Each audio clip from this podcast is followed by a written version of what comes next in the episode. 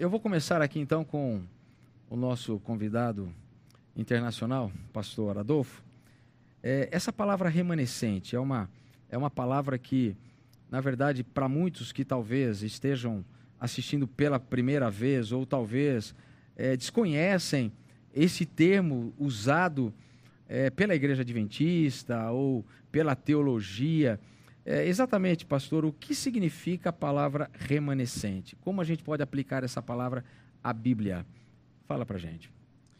Bom, essa, essa, a palavra remanescente, ou o conceito do remanescente, aparece ao longo de toda a Bíblia.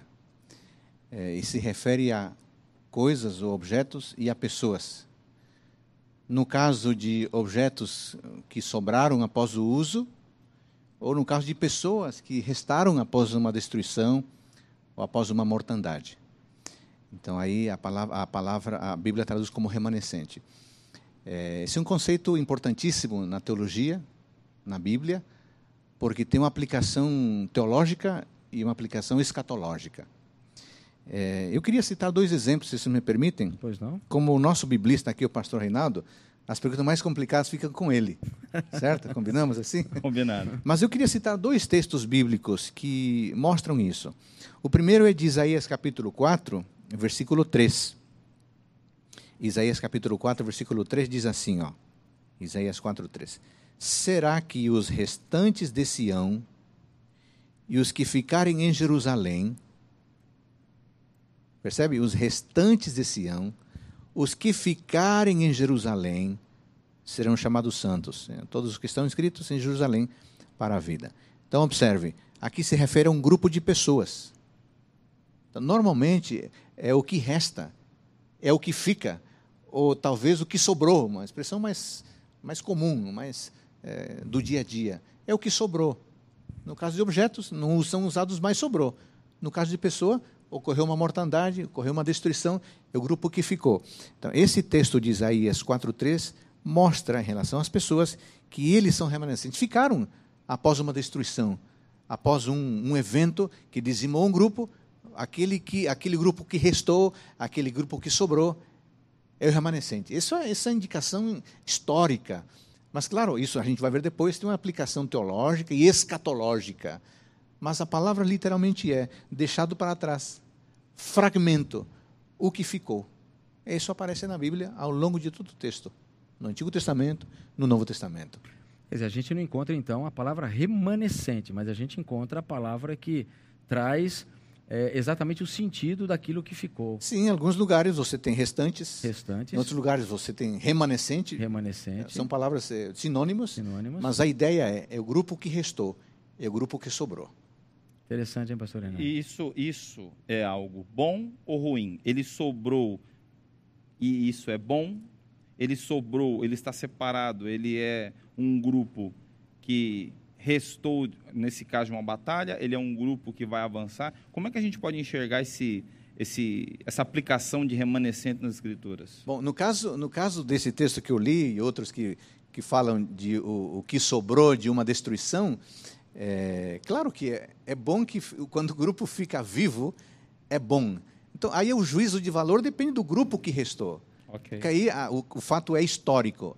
É um acontecimento. Houve uma invasão, um grupo restou, esse é o remanescente. Então, não dá pra, o juízo de valor depende de quem é o grupo.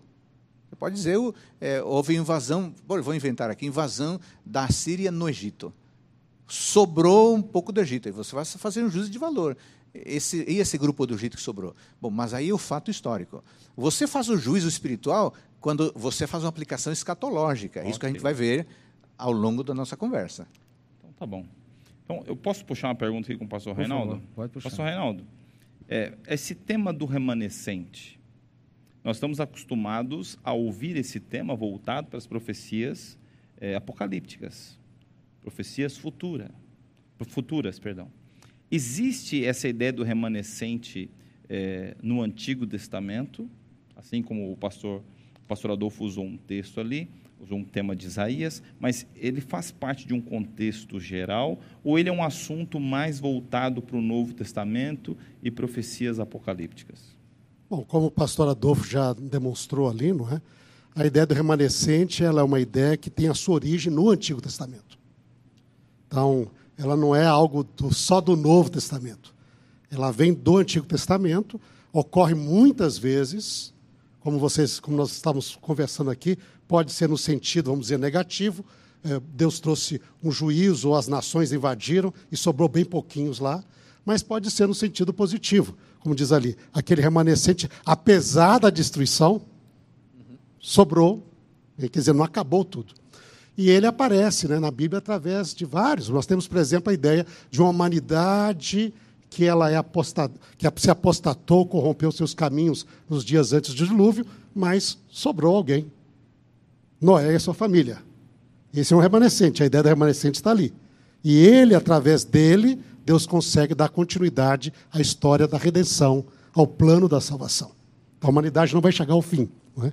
Mesma coisa acontece, por exemplo, com a humanidade apostatada na Torre de Babel, se afasta de Deus, e daí, no entanto, existe um homem que, que é um remanescente, que é Abraão. Deus, através dele, vai reconstruir o seu povo. Lembra que Deus fez uma aliança com toda a humanidade em Noé. Noé e seus filhos. Mas os filhos de Noé, descrito em Gênesis 10, se apostatam. Eles se afastam de Deus. Mas dentre os descendentes de Noé, na família de Sem, nós temos Abraão.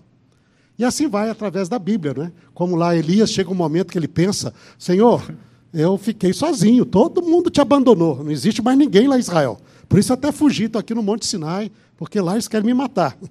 Então, não tem jeito, mas não tem esperança.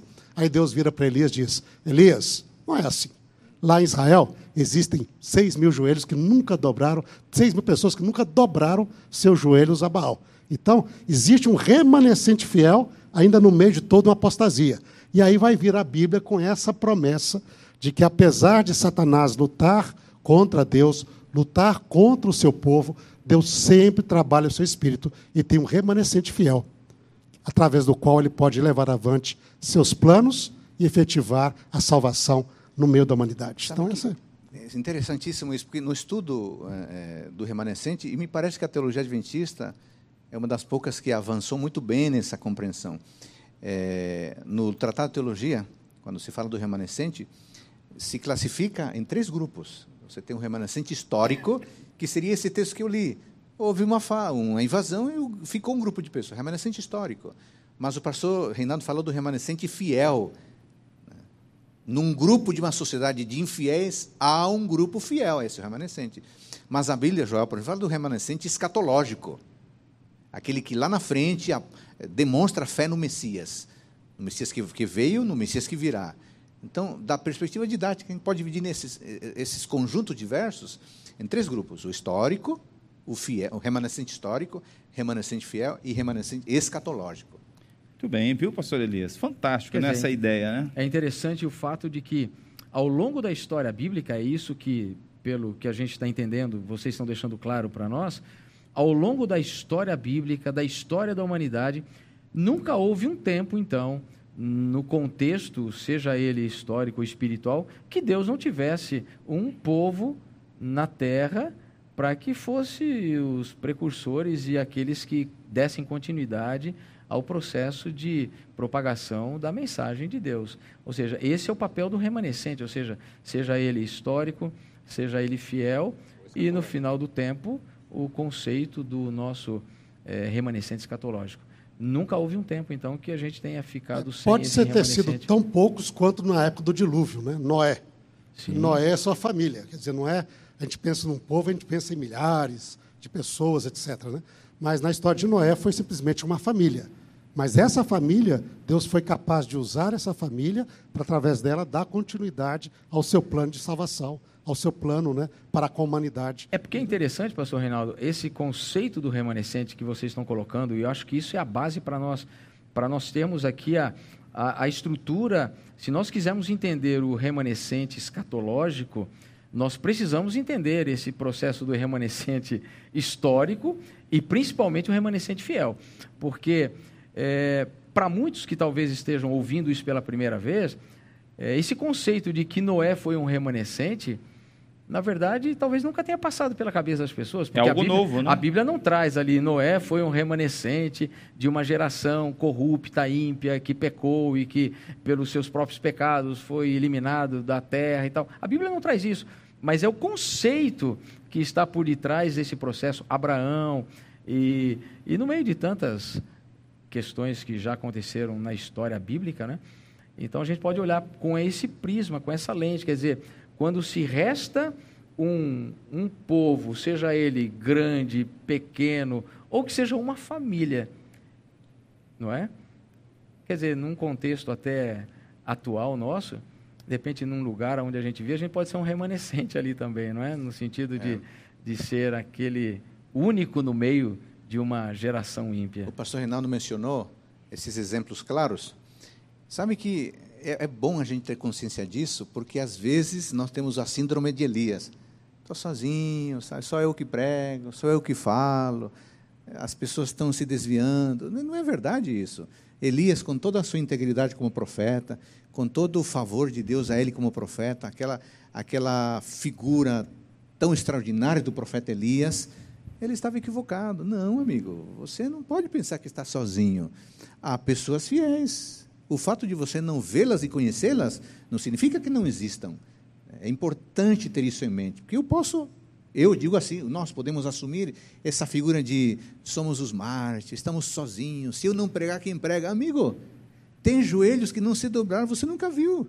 Estão lá exercendo uma fé ainda oculta, Exatamente. mas eles são fiéis. Esses são do remanescente, do remanescente fiel, como Bem mencionou o pastor Reinaldo. Bom, a gente viu isso então no contexto do Antigo Testamento. Pastor Adolfo, e no contexto do Novo Testamento, no, em relação aos ensinos de Jesus, a gente encontra esse conceito de remanescente também? Claro, é, esse conceito de remanescente nos escritos, nos evangelhos, é muito claro. Eu queria mencionar aqui um texto de Mateus 12, se vocês me permitem, vocês poderem acompanhar em casa também, Mateus capítulo 12, versículos 46 a 50 é, esse texto é bastante esclarecedor, porque para Jesus Cristo, enquanto eu procuramos aqui Mateus 12, 46 a 50, porque para Jesus Cristo, os verdadeiros descendentes de Abraão não são analisados pelo sangue de Abraão, mas pela fé de Abraão.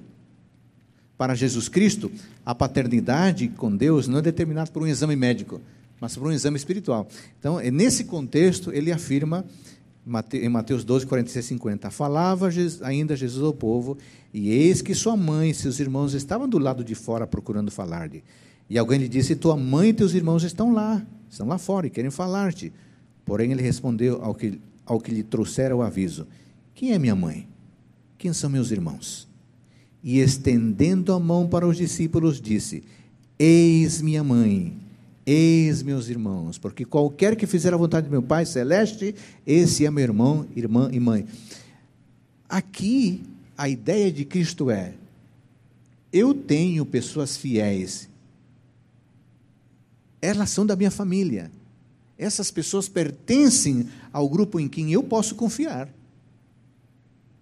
Ah, mas quem, quem, é, quem é que pertence a Deus? É, é o de Abraão? Não são aqueles que são que, que se vivem em compromisso comigo. Esse é um ponto. Mas esse texto não basta para a gente ter a noção do que Jesus entende como remanescente. Vamos para um outro aqui, João capítulo 10, versículo 16. Em João capítulo 10, Jesus acrescenta um outro ponto ao seu raciocínio. João capítulo 10, versículo 16. Aqui a geografia na mente de Cristo se expande. Se expande. Olha aqui, ainda tem outras ovelhas, não deixe aprisco. A mim me convém conduzi-las. Elas, elas ouvirão a minha voz. Então haverá um rebanho e um pastor. A impressão que a gente tem ao ler esse texto é, no texto anterior, parece que é um grupo um pouco mais expandido do que a família. Mas aqui parece que a ideia já envolve o mundo. Então, veja a percepção de Cristo. E nesse sentido, ele está ecoando Isaías 56, 8. Cristo tem um grupo de fiéis que são quem? Aqueles que confiam nele. Estão onde? Estão espalhados em diversos lugares. Então, na teologia de Jesus, há um remanescente com ele, mas há o remanescente além do aprisco. É, é fundamental pensar nisso, porque aí elimina a ideia de exclusivismo. Uau. Ah, mas eu sou da igreja da única. Talvez depois vamos falar sobre isso. Mas esse texto mostra o próprio Jesus dizendo: Tenho fiéis aqui, quem faz minha vontade, vocês são da minha família. Mas, gente, há, há outros apriscos, estão longe. Precisamos chamá-los.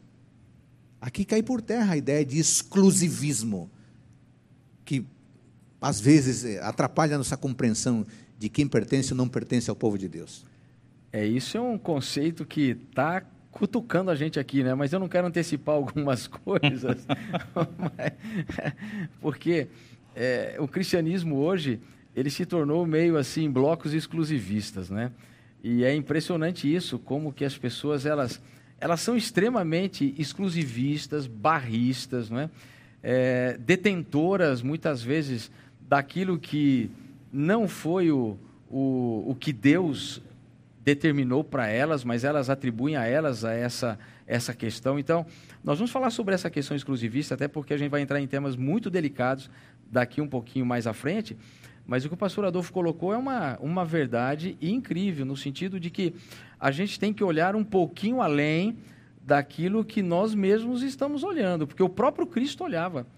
Não é? ele, ele poderia talvez ter dito ali para aquelas pessoas que estavam perguntando: olha, é, é, é aqui, somos nós aqui, nós, somos nós. E Jesus tinha um, um grupo que era, diríamos assim, aquele grupo meio que tava próximo pronto dele, estava pronto para ouvir isso daí, né? Tipo assim, Senhor, nós somos, não é? Mas Jesus, calma aí, não é bem assim. Sabe, eu, eu fiquei impressionado alguns anos atrás, o, um, um, meu, um dos meus professores do doutorado nos indicou um texto Walter Mignolo, que é um, é um antropólogo cultural argentino. Muitos anos foi professor na Duke University. E eu li um livro. Eu fiquei impressionado. encontrei uma frase que me deixou pensando. Ele diz assim: eu nunca esqueço essa frase. Olha, é um, é um humanista, mas olha a percepção do homem. Deve ter lido a Bíblia. Ele escreveu assim: a religião cristã é a única religião que tem consciência que nasceu local para ser global. Falei, puxa, esse camarada aqui não é teólogo, não. Mas ele tem essa percepção. O cristianismo tem a consciência, diz ele, que nasceu local, naquela geografia das terras bíblicas, para ser global. Se o movimento nasce para ser nasce local para ser global, não pode ter o senso de exclusivismo, no sentido de ninguém mais faz parte, senão não consegue ser global. Bom, mas isso será talvez mais, mais para frente. Né? Pastor, mas eu, eu, eu, acho interessante colocar isso agora, podemos desdobrar depois. Sim. É, acho interessante, de repente, a gente só explicar melhor. De repente, o, os nossos amigos estão acostumados a ouvir tudo, mas o que, nesse contexto, nessa conversa nossa, significaria exclusivismo? Porque às vezes a pessoa escuta e ela fala assim, mas o que, que é isso? É de passar no cabelo, é de pendurar no cabide, é de comer? O que, que significa? Quando nós dizemos assim, ó, não devemos ser exclusivistas, o que, que a gente está dizendo? Você está votando para mim? É. É? é. Não assim no sentido do que a gente quer conversar, mas no sentido assim, olha, o que, que significa o exclusivismo? Que tipo de pensamento é esse? Que linha de pensamento é esse Bom, do exclusivismo? No sentido da nossa conversa é, é nós não podemos pensar que as bênçãos da salvação e os resultados da salvação são é, dirigidas apenas a um povo, a uma pessoa, a um grupo fechado. Não. É nesse sentido. Se eu penso como adventista sétimo dia e eu sou um adventista, uma salvação está restrita à minha denominação.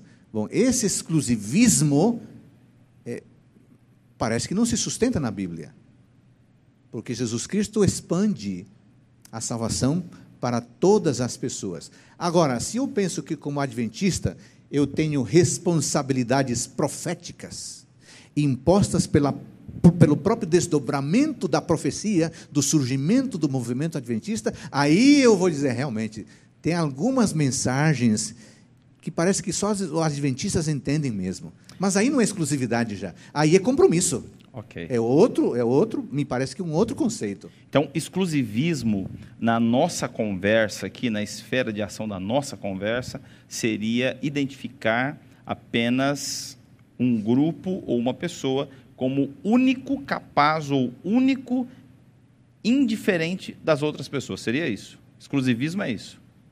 Nesse, no, no caso da nossa conversa, o único que merece ou recebe os benefícios da salvação. Muito bem. Então, é importante, amigo, que você entenda onde essa palavra exclusivismo se encaixa em nosso diálogo. Porque, infelizmente, hoje, nós ouvimos uma palavra e já achamos que a conversa vai girar em torno do que eu penso sobre a palavra. Por isso, faço questão de pedir a você continue com a gente. Fique aqui com a gente e entenda de maneira assim bem clara os conceitos aqui aplicados sem interpretar o que nós queremos dizer. Nós vamos deixar claro o que queremos dizer. Está combinado? Não é isso, pastor pastor Nani, Edilson? se, se me permite, só para fechar o raciocínio, eu acho que fica mais claro se eu citar João capítulo 12, versículo 32. Jesus Cristo falando, João 12, 32. E eu, quando for levantado da terra, atrairei todos a mim mesmo.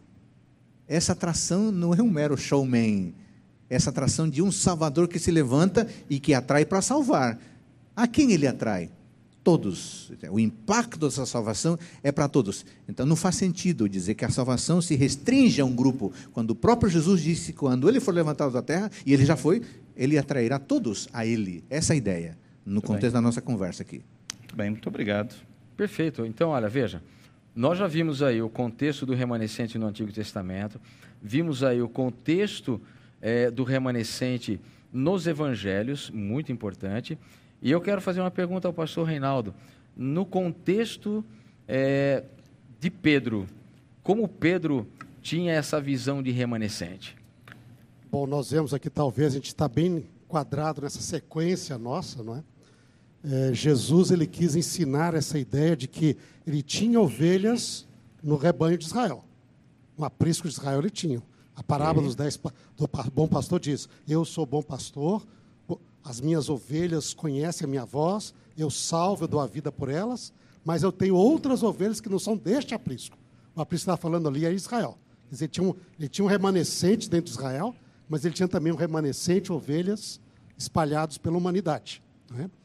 Agora, essa dificuldade a gente vê, que acho que Cristo, Pedro teve de aprender isto. Teve Pedro de, de- de aprender. Por quê? Porque sempre há um. um esse aqui, eu acho que o nosso, nosso tema aqui é muito interessante, como nós estamos tratando aqui agora. Né? O, o fato de você eh, ser parte de um remanescente fiel, isso está muito ligado também com a eleição que Deus traz, Deus chama. E isto, o eleito, ele tem um problema que ele precisa trabalhar a fim de cumprir a missão que Deus chamou, é? que é o, o ser eleito, como nós temos eleições, por exemplo. Vamos eleger aí, tivemos há pouco tempo elege- elegendo prefeito e vereadores. Quando você vai eleger alguém, você tem vários candidatos, certo? Sem dúvida. Mas você vai ele- eleger um. um. Não dá para eleger todo mundo. Não dá para todo mundo. O presidente, o, o senador. Ou seja, a própria ideia da eleição é, traz uma ideia de exclusividade. Porque se eu elejo, eu vou eleger um. Uma moça, quando elege um rapaz para ser seu companheiro, ela vai eleger um. Hein? A mesma coisa o rapaz quando escolhe a moça. Então, a eleição tem em si a ideia de exclusividade. Isso é parte. Ponto. Então, quando Deus elege alguém, é, é este e não os outros. Ele escolheu alguém no meio da humanidade, como ele escolheu Abraão. ok? Então, é você, não é a sua família, não são seus pais, não são seus irmãos, não são seus vizinhos, é você. Sai da tua terra, da tua parentela, vai para uma terra que eu te mostrarei. Isso é eleição. É você e não os outros. É algo exclusivo, Reinaldo. É algo exclusivo. Mas, se a gente parar só nisto na eleição, você cria o conceito de exclusividade. Eu sou o único objeto do amor de Deus. Deus só se interessa por mim. Só aqui que tem bênção. Mas notem que na, no texto de Abraão diz: sai da tua terra, vai, farei de ti uma grande nação. Mas o texto não para aí. O que, que ele diz? Se tu uma, uma benção. bênção. ser tu uma bênção. Em ti abençoarei todas as famílias da terra. Ou seja, a eleição na Bíblia nunca é um ato exclusivo para o indivíduo ser o objeto único do amor de Deus. Na verdade, a eleição na Bíblia é um ato exclusivo de Deus para transformarmos seus instrumentos de bênção para os outros. Então, ser uma bênção em ti vai ser abençoada todas as famílias da terra. E quando nós temos a missão junto com a eleição, aí o remanescente tem uma função. Porque ele tem uma missão. Agora, quando você perde a visão da missão, aí você fica só. E aí parece que aconteceu com Pedro, nos seus contemporâneos na época. Né? É, eles sabiam que era objeto do amor de Deus, sabiam que Deus tinha algo, sempre teve especial para Israel, mas muitas vezes se, se perde a visão da missão, acaba ficando com esse conceito de exclusividade, exclusivismo, não é? como nós chamamos ali. E Deus foi ensiná-lo. Lá em Atos capítulo 10, Deus deu uma visão para ele. Uma visão, aquela visão lá dos lençóis com animais impuros, etc. Diz: levanta, mata e come. Ele diz: Senhor, nunca fiz isso, o que você está querendo me ensinar? Aí ele falou assim: Olha, não faça, considere impuro que Deus, o que eu purifiquei. E ele ficou lá, três vezes aconteceu isso, e ele ficou lá atrás, mas o que, que Deus quer me ensinar? Aí chegaram os emissários de Cornélio, um centurião romano, e o Espírito Santo disse para ele: Vai, porque fui eu que mandei. E quando ele chega lá, conhece a história de Cornélio, ele vai descobrir uma coisa que diz lá que Deus não faz acepção de pessoas. Ele diz: Este é o sentido, Deus me mostrou. Ah, antes, do contrário, qualquer nação, aquele que teme e faz o que é justo, lhe é aceitável. Diz lá em Atos capítulo 10, versos 34 e 35. Né? Então Pedro teve que descobrir isso também. E aí ele vai mostrar lá na carta dele, primeira carta, uma imagem muito, muito bonita, pastor né? é, Brenha e pastor Hernani, nós que estamos aqui. Ele vai apresentar, olha, Cristo Jesus é a pedra fundamental, ele diz lá, 1 Pedro capítulo 2, não é? diz, nós somos pedrinhas sendo construídas no edifício que é o povo de Deus, a igreja de Deus, chamadas então para representar a Deus, sermos santos, porque vós sois povo santo, nação eleita, chamada para poder proclamar as virtudes, as virtudes daquele que nos chamou das trevas para a sua mas, maravilhosa então, luz. Todo chamado para ser parte desse remanescente fiel da humanidade. A igreja é um remanescente fiel no meio da humanidade. É chamado para uma missão para a humanidade, para o mundo. Hein? E aí nós temos realmente esse, esse, eu creio que Pedro nos ensina isso. Ele aprendeu e nós também devemos aprender, né? Pastor Reinaldo, interessantíssimo. Agora, eu acho então podemos dizer, para ficar claro para o nosso amigo que nos acompanha, que há sim uma exclusividade no chamado que Deus faz. Por alguma razão, em sua soberania, ele escolheu só Abraão, escolheu Noé e a família, mas não há exclusividade no impacto da salvação, que ela alcança todo mundo. Então, para fins missiológicos, Deus escolhe uns e não escolhe outros. Ah, mas, então discute com ele. Agora, o, o, impacto da salvação não se restringe a ninguém. Então, nesse sentido, Deus tem uma tarefa especial para a igreja adventista, para ela. É um remanescente fiel. A salvação só para ela? Não, amigo. A salvação se espalha para todo mundo. Sete, uma bênção igreja adventista também. Interessante, talvez, pastor Adolfo, nessa discussão, trazer aqui um, uma discussão que existe no meio judaico. Né? No meio judaico diz lá, olha, nós temos um personagem bíblico que não é descendente de Abraão. Okay? No entanto, é apresentado com as maiores honras na Bíblia, que é Jó. Olha, Jó. Jó não é descendente de Abraão. Na realidade, no livro de Jó, nem parece nenhuma referência a Israel. Jó é, é ele não, não é, ele não é, ele não é, não tem nada, não tem nada relacionado com a família de Abraão. É um homem justo. Deus diz: olha, não existe ninguém na terra como ele. Né? Justo, íntegro. Quer dizer, salvo. Mas ele não era parte do povo que Deus levantou, quer dizer, para a missão. Mas quer dizer que, nessa ideia, ah, o fato de Deus escolher um povo não quer dizer que não existam pessoas salvas, representantes de Deus, fora deste povo. Como é o caso de Jó. O pessoal diz assim, olha, até os, os, os teólogos judeus, né, os rabinos antigos, perguntaram, mas por que, que Deus não escolheu Jó em vez de Abraão? Porque Jó é muito mais justo que Abraão no seu caráter. Jó, ele diz, Jó não comete nem sequer um, um, Deus mesmo diz, ele não tem pecado que você, assim, para repreendê-lo, não é? Abraão deu os seus errinhos aqui. Mas aí que está a questão. Deus, ele é soberano na sua escolha e ele é sábio. E ele tem os seus planos e vai levando. É, mas o mais importante nesse conceito todo é que, independente se chamou A, B ou C, é, e aqui foi colocado bem a questão da soberania de Deus. Deus é soberano e o pastor Adolfo colocou de forma muito, muito. Pergunta para ele, não é? A gente não tem autoridade para decidir os destinos que Deus decide. Nós somos criaturas e Deus é o Criador. Ele é o soberano. Agora, o mais importante não é quem ele escolheu. O mais importante é que todos, através de quem ele escolheu, se torna abençoado. Se o remanescente cumpre o papel pelo qual ele foi chamado, todo mundo vai ser abençoado. Toda a humanidade vai ser abençoada. Isso aconteceu com Israel, e a gente sabe muito bem. Por que, que Deus escolheu Israel como uma nação? E muitas pessoas questionam isso.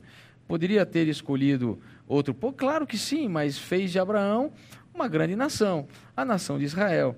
Israel cumpriu o propósito? Não cumpriu. Agora, imagina se Israel tivesse cumprido com o papel pelo qual Deus realmente o havia estabelecido e chamado para ser uma luz entre as nações. Note, que aí está o grande segredo do processo do, do remanescente, aquele quem Deus escolhe. Então, eu acho que isso ficou muito claro para nós. E eu acho que para ninguém que está nos ouvindo agora resta alguma dúvida quanto a isso, né? E mesmo às vezes você vê como a gente pega bastante Israel assim como um exemplo, que é um Claro. exemplo bíblico, né? Sim. Mas ainda em todas as suas debilidades, isso daqui que nós temos é o resultado de Israel. Antigo e Novo Testamento. Porque todos os escritores do Novo Testamento Sim. praticamente foram também judeus, não é? Então, se nós temos a Bíblia hoje, é? Nós temos, devemos, porque Deus escolheu um dia um remanescente. Através de Israel veio Jesus Cristo. Ele nasceu. E os primeiros discípulos eram filhos de Israel. E começaram a levar essa mensagem para toda a humanidade. Quer dizer, se o povo ainda tivesse sido fiel, né? com um pequeno remanescente fiel no meio de Israel, Deus conseguiu realizar tanto. O que teria feito se pudesse ter ainda um maior número de fiéis que Ok, respondessem a esse chamado, né? Ok. É, esse- essa nossa conversa ela está muito gostosa e emocionante. Para mim fica muito emocionante porque às vezes nós discutimos os conceitos sem levar em conta como Deus apresenta a missão do remanescente. Então, pelo que eu tenho ouvido e aprendi com vocês em sala de aula, pois o professor Adolfo também foi meu professor, o pastor Reinaldo também, a questão do Noé ser o remanescente para aquele período, Abraão ser remanescente e dele vir uma nação, e Israel ser o remanescente do mundo, que Deus tinha uma mensagem ao mundo e usou Israel para isso. E esse conceito foi ficando meio estranho na cabeça do remanescente sobre sua missão. Qual é a missão do remanescente? O que ele deve fazer? Ele é, é exclusivo? Esse, essa bênção do chamado é exclusivo, mas exclusivo para quê? E pensando em como, já que o pastor Reinaldo aqui trouxe a questão do, do conceito judaico, eu pensei em Paulo aqui. Como que Paulo viu o conceito do remanescente, pastor Adolfo? Como é que ele apresenta? É, é o que é o, como Paulo entende o remanescente e como ele passa isso para, no, nas suas epístolas, nas suas cartas? Interessante. Antes de entrar nessa pergunta, você falava, eu me lembrei o seguinte, talvez para reforçar esse conceito que eh, discutimos até agora. O fato de Deus chamar um remanescente, que ele julga quem é, diz menos, quase nada a respeito do povo a quem ele chama, e muito, quase tudo a respeito dele. Na sua bondade, ele escolhe um grupo que lhe parece melhor. Bom, em relação à sua pergunta, é, o apóstolo Paulo extraordinário, né? um grande teólogo do Novo Testamento. O que que será que ele pensa sobre isso? Há um texto chave sobre isso, Gálatas 6,16. Eu queria ler esse texto aqui. É, vale a pena entender o pensamento de Paulo a partir deste texto, Gálatas 6,16. Você que está em casa, pega a sua Bíblia por, por gentileza, acompanhe a leitura, Gálatas 6,16. E a todos quantos andarem de conformidade com esta regra, paz e misericórdia sejam sobre eles e sobre o Israel de Deus. Olha, na teologia paulina, essa expressão, né, pastor Reinaldo? Israel de Deus. Não é o Israel étnico, é o Israel fiel. Alguns dizem assim: não, mas isso, isso aqui Paulo está se dirigindo aos judeus das igrejas. Aos judeus é que ele chama Israel de Deus, porque, afinal de contas, descendente de Abraão. Só que se a gente ler o contexto da, da, da Epístola aos Gálatas, nós vamos descobrir que o apóstolo Paulo rejeita veementemente a ideia de que Deus trata espiritualmente melhor o Israel étnico do que o Israel espiritual. E como que nós sabemos isso? Na, na própria Epístola aos Gálatas, capítulo 3, versículos 20, 20, é, 20, 28. Vamos, pegar o 27, Gálatas 3, 27 e 28. Porque todos quantos fostes batizados em Cristo, de Cristo vos revestistes. Mas olha aqui, verso 27, 28. Dessarte, não pode haver judeu nem grego, nem escravo nem liberto, nem homem nem mulher, porque todos, todos vós sois um em Cristo Jesus. Na teologia paulina, havia o Israel de Deus, o Israel fiel, que não era o Israel étnico, é composto por aquelas pessoas que demonstraram e que se comprometeram com Jesus Cristo. Então, é, o, que, o que Pedro aprendeu a duras penas, Paulo. o que Paulo também defendeu com unhas e dentes, Após a sua conversão, seu encontro pessoal com Cristo, ele também mudou. Para ele, não havia é, favorecimento a um grupo étnico. Para ele, há uma família espiritual, que ele chama de Israel de Deus.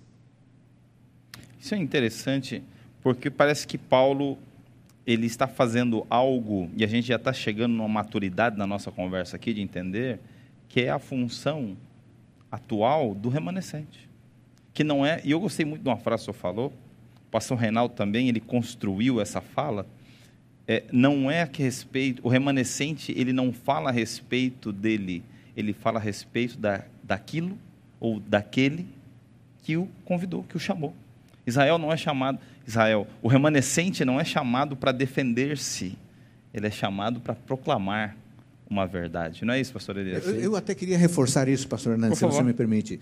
Esse conceito, ele perpassa a Bíblia. Mas por que, que Deus escolhe Abraão, um adúltero, um assassino mentiroso, um traiçoeiro, um desleal, mau amigo? Pois é, quando a gente pensa na escolha, na pessoa, a coisa se desvirtua. A escolha que Deus fez de Davi, e, e que o retrata como um homem segundo o coração de Deus, não diz nada sobre Davi, diz sobre Deus. Deus escolhe, inclusive, a pior pessoa para representá-lo, porque ele julga que essa pessoa, em algum momento, vai amadurecer, como de fato Davi amadureceu mesmo. Então, esse conceito, ele vale para algumas pessoas que Deus escolhe, que a gente fica desconfiado, e vale para o remanescente. Por que, que Deus escolheu Israel? E o texto diz que não era a melhor das nações. Ele escolheu porque ele amou. Por que, que ele escolheu você para ser o pastor desta igreja e você? É porque ele ama você. Por misericórdia. E ele tem um, tem um papel especial para você, para você nesse, nesse lugar. Isso não significa que em nenhum lugar do mundo há um pastor melhor que o pastor Hernani e um pastor melhor que o pastor Elias Brenha. Claro que não. A escolha nossa no lugar onde estamos diz quase nada sobre nós e diz quase tudo sobre ele, que na sua bondade, na sua graça, na sua complacência, nos dá uma chance. Perfeito. Olha aí. É, estamos subindo, né? Degraus, em cima de degraus. E eu vou para um ponto que eu acho que é muito importante. E eu quero perguntar aqui ao pastor Reinaldo. Principalmente porque quando a gente olha, a gente já viu o Antigo Testamento, a gente já viu o, os Evangelhos, já viu Pedro, já viu o conceito paulino aí do novo remane, do remanescente, mas a gente chega agora a João. João no Apocalipse, ele tem uma uma uma construção também muito importante no capítulo 12, onde ele diz que o remanescente ou a um povo que ele está ligado a um processo, principalmente é, com relação a um conceito é, do decálogo, não é? Como que o remanescente ele está relacionado, segundo Apocalipse, ao, aos mandamentos de Deus. Isso está ligado a Êxodo capítulo 20, como que a gente consegue fazer essa relação? Por favor, pastor Reinaldo, contextualiza isso para nós. Bom, aqui eu creio que nós já tivemos aqui no nossa, nas nossas lives até o passado, se você não, não, não, não assistiu, não é? Convidaria que você pudesse entrar no site da nossa igreja, ver ali os vídeos que estão ali disponíveis, né? entre eles há vários ali. Entre, por exemplo, 144 mil. mil. Sábado passado. Sábado passado, né? Trata exatamente desse aspecto importante da, desses remanescentes escatológico, como diz ali. Não é? E temos outros mais vídeos que estão trabalhando a profecia bíblica, né, Pastor Brem? Mas a ideia do Apocalipse, o Apocalipse mostra é, que haverá, é, houve ao longo da história, né, depois do cristianismo, uma grande apostasia. E aí já começa desde o início lá, não é? Que houve é, a igreja que Cristo fundou e que começou com fidelidade a lutar. Pouco tempo depois de quando João escreveu o livro de Apocalipse, houve uma, uma, uma apostasia. Né? E isto foi ao longo da história. Né? É, é, no período que nós, a igreja acabou se comprometendo com poderes políticos deste mundo, né? mas Deus sempre teve um remanescente fiel. E esse remanescente, porque permaneceu fiel, ele muitas vezes foi perseguido. E aí ele vai contando através dos capítulos. Mas daí mostra o livro de Apocalipse, no final dos tempos haveria uma grande apostasia que envolveria o mundo todo. Sim. É o que nós estudamos também aqui sobre Sim. em Apocalipse. Mas que mesmo neste momento, com questões que tocam até mesmo a vida, a pessoa não poder comprar nem vender, a pessoa ter decreto de morte sobre este grupo fiel, Deus terá seus filhos que permanecerão fiéis. E o grande desafio, em volta disso, como o senhor bem apresentou, não é? quando aparece a apresentação deste remanescente fiel, que é apresentado como os descendentes, os rem... aí usa a palavra remanescente direto também, não é? 12, 17, diz lá que, na minha tradução, é, colocou aqui como restantes, é uma das palavras técnicas do Novo Testamento, leima, que, que é uma palavra técnica sobre remanescente, para o Novo Testamento, diz: aqui estão os remanescentes da descendência da mulher, da descendência da igreja de Cristo, que permanece fiel apesar da apostasia. Quem são estes? Diz lá, né? Vão, estes são os que guardam os mandamentos de Deus e têm o testemunho de Jesus. Este mesmo remanescente vai aparecer de novo em Apocalipse 14, verso 12, dizendo: Aqui está a perseverança dos santos, os que guardam os mandamentos de Deus e, e a fé em Jesus. Então, no meio da apostasia que vai caracterizar a humanidade e movimentos religiosos que vão tentar controlar a consciência de todo ser humano, Deus diz que, mesmo nesse momento mais difícil, Jesus diz: haverá angústia como nunca houve na história, até então. A profecia fala sobre isso. Deus vai ter os seus remanescentes fiéis. E isso envolve tanto a fé em Jesus, envolve a guarda dos mandamentos de Deus, envolve a pregação da palavra, a Bíblia como toda a Bíblia, a fé no Criador. Quer dizer, aí está. E o livro de Apocalipse apresenta isso, pastor Elias, de maneira bem clara. A referência aqui é a mesma de Êxodo capítulo 20, os mandamentos de Deus? Aqui você está. Você vê aqui que neste contexto nós temos aqui, ele tem uma mensagem, está ligado a esse remanescente, que é de adoração ao Criador. Né? E aí nós, ah, ah, nós vemos aqui, creio que nós vamos aprofundar um pouco mais isto com respeito a, a, a quando a, a, tema do remanescente, né? é ligado a este grupo no final da história, e você vê exatamente que a referência aqui é a lei de Deus, que Deus revelou, porque ela, né, no Sinai, para o povo de Israel, e ela tem de ser aqui reconhecida. Deus, o Criador, né? o Evangelho, mas aqui tem duas ideias: o Evangelho e a revelação que aparece no Antigo Testamento. E seria sinônimo aqui, Sim. sabe, pastor, que é, se nós pegarmos a Bíblia, o que nós estamos acontecendo aqui é um princípio que aparece através de todas as Escrituras.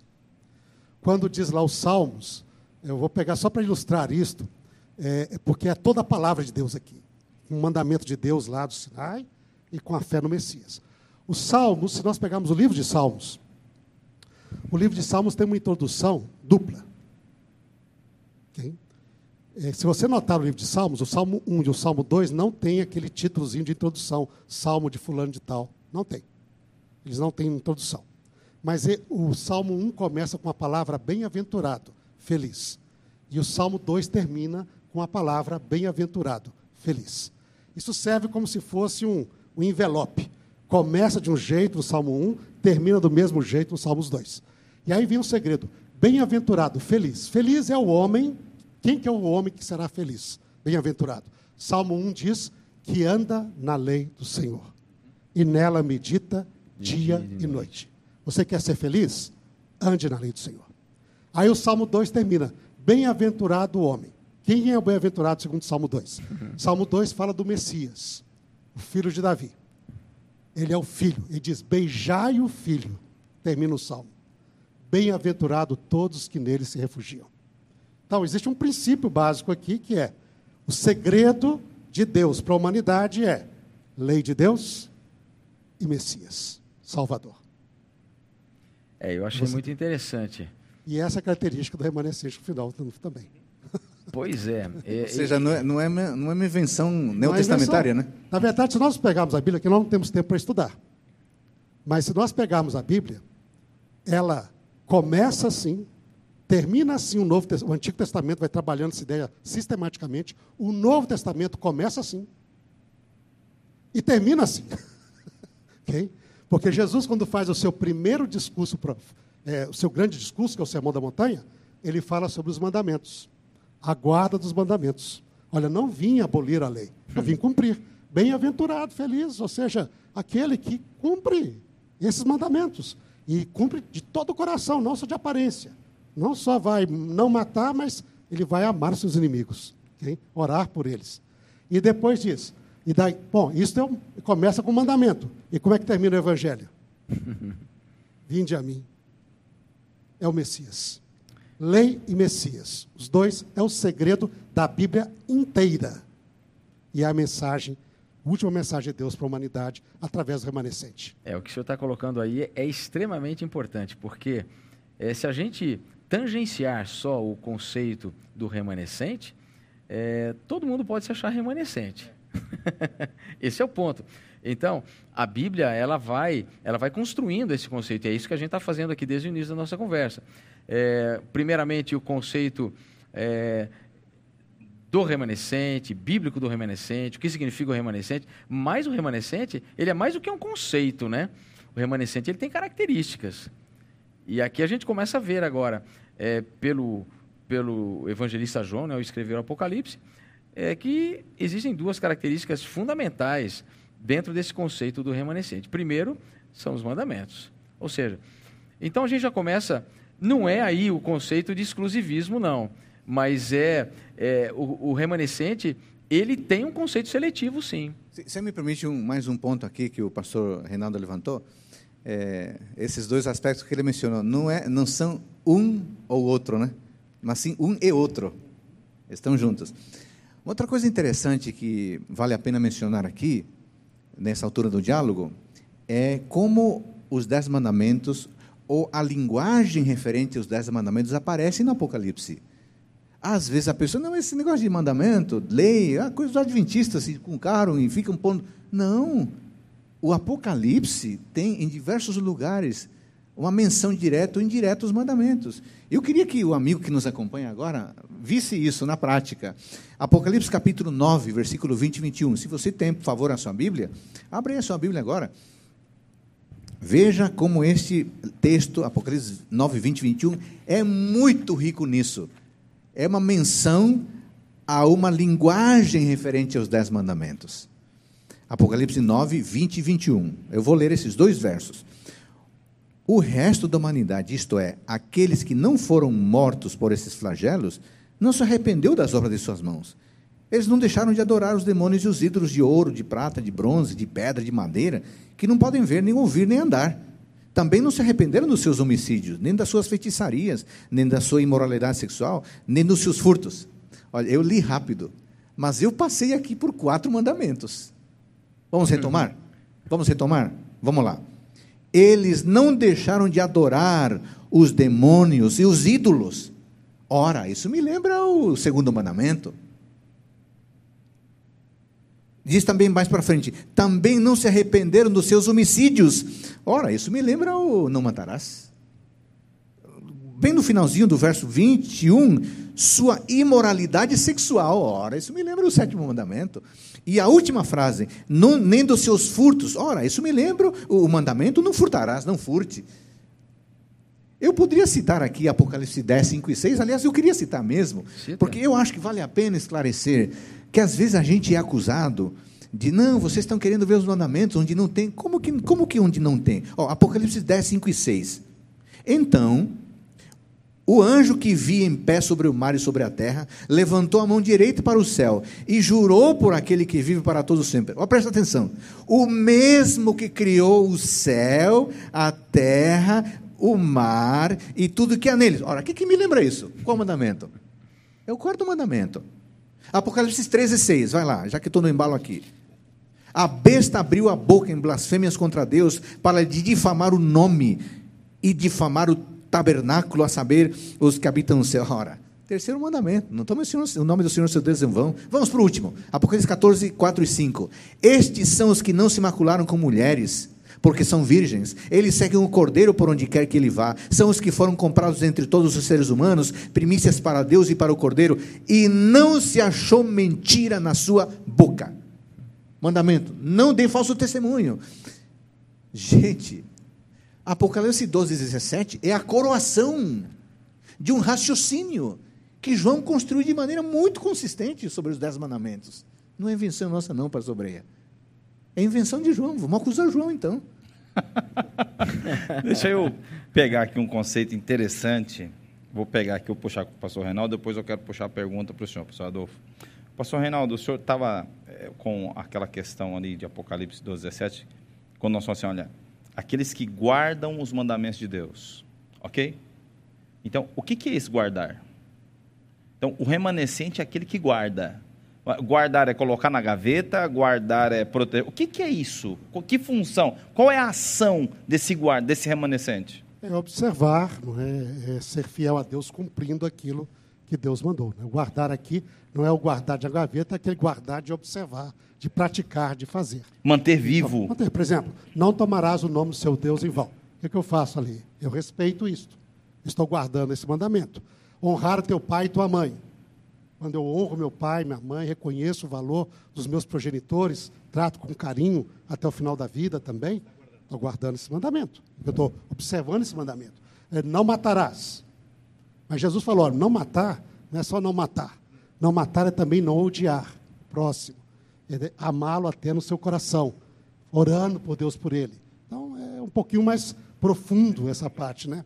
Mas, ah, mas guardar é este, é esse guardar de observar. Né, de cumprir, evidentemente que nós sempre consideramos que nós fomos chamados. O guardar os mandamentos, ele não é, isso talvez que é interessante, o pessoal pensa que ah, aquele que conhece a Deus guarda os mandamentos para poder ganhar méritos diante de Deus ou para poder ganhar a salvação. Na Bíblia isso nunca foi o caso. Nunca foi, nem no Sinai. O pessoal, opa, peraí, pastor, o que é isso? nem no Sinai. Por quê?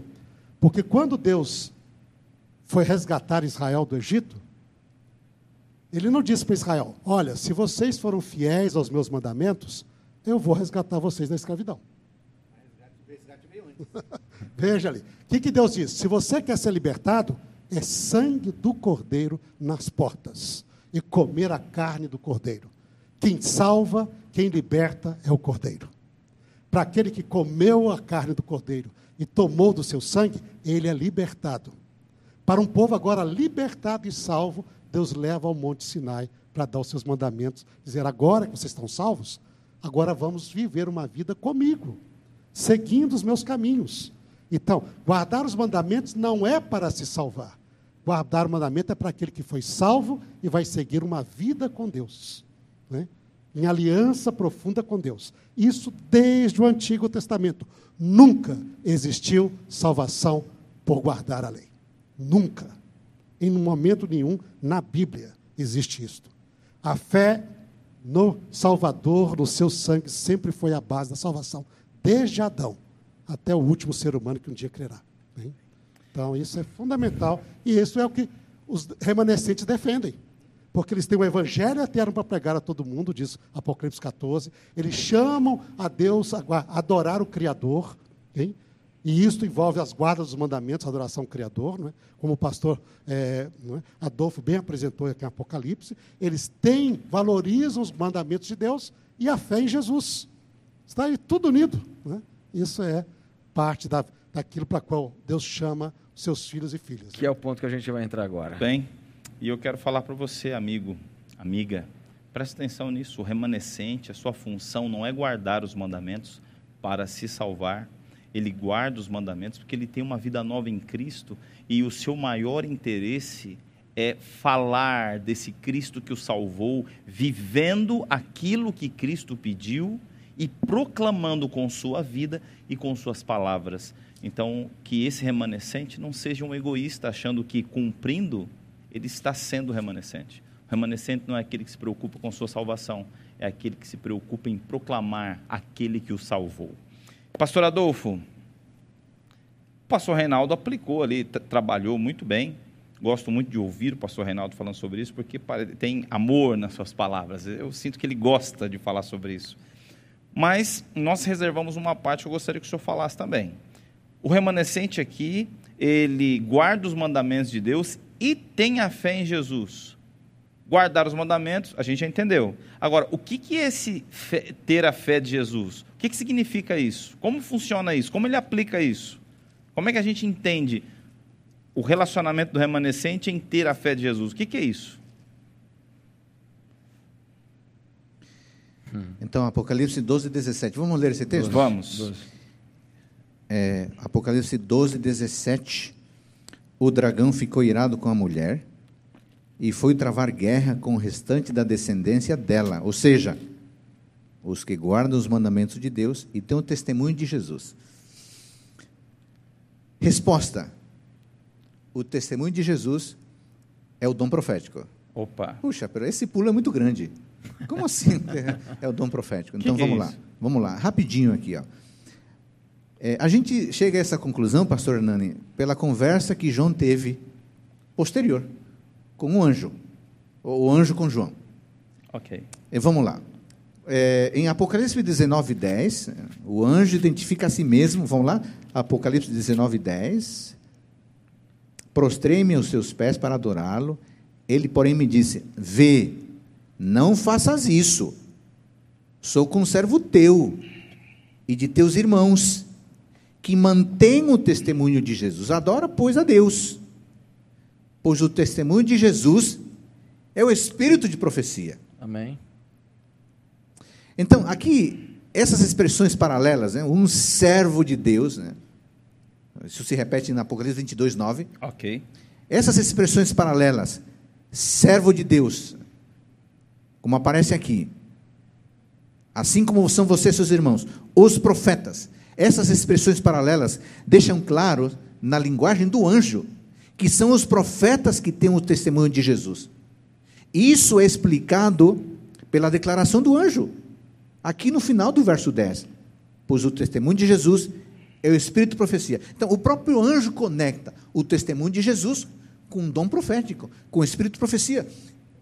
É o texto do 19 e 10 versículo, de tal forma, pastor Hernani e amigos, o espírito de profecia não é uma invenção da igreja adventista para tentar encaixar a linguagem ali. Não, isso é invenção do anjo. É ele que disse. Então, a impressão que dá aqui, esse é um assunto, primeiro que o assunto está na palavra de Deus, mas fica muito claro que há um, há, um, há um linguajar restrito a um grupo de pessoas. Um grupo de pessoas, vezes são irmãos, mas há um outro grupo de pessoas que são os profetas. Com esses com esse grupo está o testemunho de Jesus, Espírito profecia. Quer dizer, nós criamos aqui agora então uma, uma estrutura sólida para o remanescente, ou seja, o remanescente ele, ele guarda os mandamentos, ponto um, e o segundo ponto, segundo o que João diz e, e de forma tão clara aqui para nós, ele tem o testemunho de Jesus. E agora, como colocado aqui pelo pastor Adolfo, Apocalipse 19, 10, ele, ele responde a questão aqui de Apocalipse capítulo é, 14 e 12, aonde diz que o quê? O testemunho de Jesus é o espírito de profecia, ou seja, é a voz profética. Só, só faltou um texto aqui Ah, para eu ler não, em paralelo, que isso é legal. Olha Pois aqui, não. vou ler de novo. Apocalipse 19, 10. Prostrei-me ante seus pés para adorá-lo. Ele, porém, me disse: "N- Vê, não faças isso. Sou conservo teu e dos teus irmãos que mantêm o testemunho de Jesus. Adora a Deus. Agora, pula para o 22, 9. 22, Disse- nove. 22, 9. Então ele me disse: Vê, olha aqui, se repete, né? Não faças isso. Eu sou conservo teu, dos teus irmãos, os profetas. Então o anjo foi claro, né? Foi didático. Aqui esse é um anjo professor, viu? Esse é um anjo hermeneuta. Ele explica, deixa claro. Agora, o interessante é como que é, o conceito do remanescente ele puxa muita coisa ao redor dele, né? Quer dizer, ele vai muito mais além do que simplesmente uma questão da gente entender, olha, tem um povo É. é, Que sobra. e sobra. Ele tem muito mais do que isso. A gente já viu isso a construção através dos evangelhos, Paulo, Pedro, eh, João, e agora João deixa muito claro que o remanescente ele tem duas colunas eh, fundamentais: os mandamentos e o espírito de profecia. Ok, isso está muito claro para nós até agora. Só que Pastor Reinaldo, eu vou, eu vou fazer uma pergunta para o senhor. E eu acho que essa pergunta ela mexe com toda, todas as pessoas, porque todo mundo tem esse conceito na mente. A gente pega a Bíblia, por exemplo, e na Bíblia nós temos, segundo o que a gente aprende, cerca de 40 autores na Bíblia. Então a gente olha os profetas na Bíblia, a gente olha a revelação na Bíblia, e a gente entende que essa é a revelação de Deus para a humanidade. Mas e aí? Nós temos a revelação profética, conforme diz aí, mas só os profetas que estão na Bíblia podem ser considerados, vamos dizer assim, profetas de Deus. Não existe profeta de Deus que não esteja eh, no cânon sagrado. O que é ser um profeta canônico ou um profeta não canônico? Eh, dá uma, uma base para a gente, porque a gente pode, com isso, compreender alguma coisa a mais em relação ao remanescente. Bom, no caso aqui, pastora ah, Brenha, pelo que eu entendi bem a pergunta, seria se só os profetas que escreveram na Bíblia Exatamente. seriam ch- chamados profetas que- escriturísticos. Exatamente, exatamente. Esses mais de 40 que nós temos ali, Exatamente. esses profetas seriam considerados profetas. Exatamente. Ou seja, se ele escreveu na Bíblia, se tem um livro da Bíblia que ele redigiu profeta. ou que registrou, esse é profeta. É, o interessante na Bíblia é que a própria Bíblia traz uma lista de vários profetas que são considerados profetas, mas do quais nós não temos muita informação. A nós vezes, às vezes só o nome, por exemplo. Nós temos lá Natan, aquele que admoestrou Davi. Ele é chamado de profeta de Deus. E Davi o representa. Ele não tem livro na Bíblia. Ah, mas nós temos as palavras de Natan. Tudo bem, mas fala de um tal de Ido, o profeta. E onde está Ido? Não tem Ido. No entanto, fala que era um profeta de Deus. Uda, que foi concetada, era uma profetisa. Ela foi lá e ela, uma profetisa, mandou a mensagem. né? O rei consultou e ela mandou a mensagem do Senhor. Mas não temos nenhum, Livro nada mais a não ser a mensagem que ela mandou lá para o rei. Mas ela já era conhecida como profetisa de Deus, mesmo pelo rei de Israel. Então, e nós temos a mesma coisa no Novo Testamento. Porque o Novo Testamento, por exemplo, quando Paulo chama, quando Deus chama Paulo e Barnabé para irem para a missão, diz que a igreja de Antioquia, se nós vamos lá no texto bíblico de Atos, ela era liderada por mestres, não é? Por anciãos, mestres e profetas. E dá uma lista lá deles lá. Entre eles, Deus escolheu Barnabé e Paulo. Aí depois aparece também no livro de Atos falando de tal de Ágabo, que vai falar que vai ter uma grande fome. Mas acabou que e depois diz que as filhas de Filipe eram profetisas. Mas nós não temos nem sequer uma palavra das filhas dela, e nem sequer nenhum registro bíblico e nenhum livro das filhas de Filipe. Mas elas eram profetisas. Então nós temos na Bíblia várias outras referências de profetas que Deus usou, mas que não foram registradas suas palavras ou não escreveram compondo parte da Bíblia.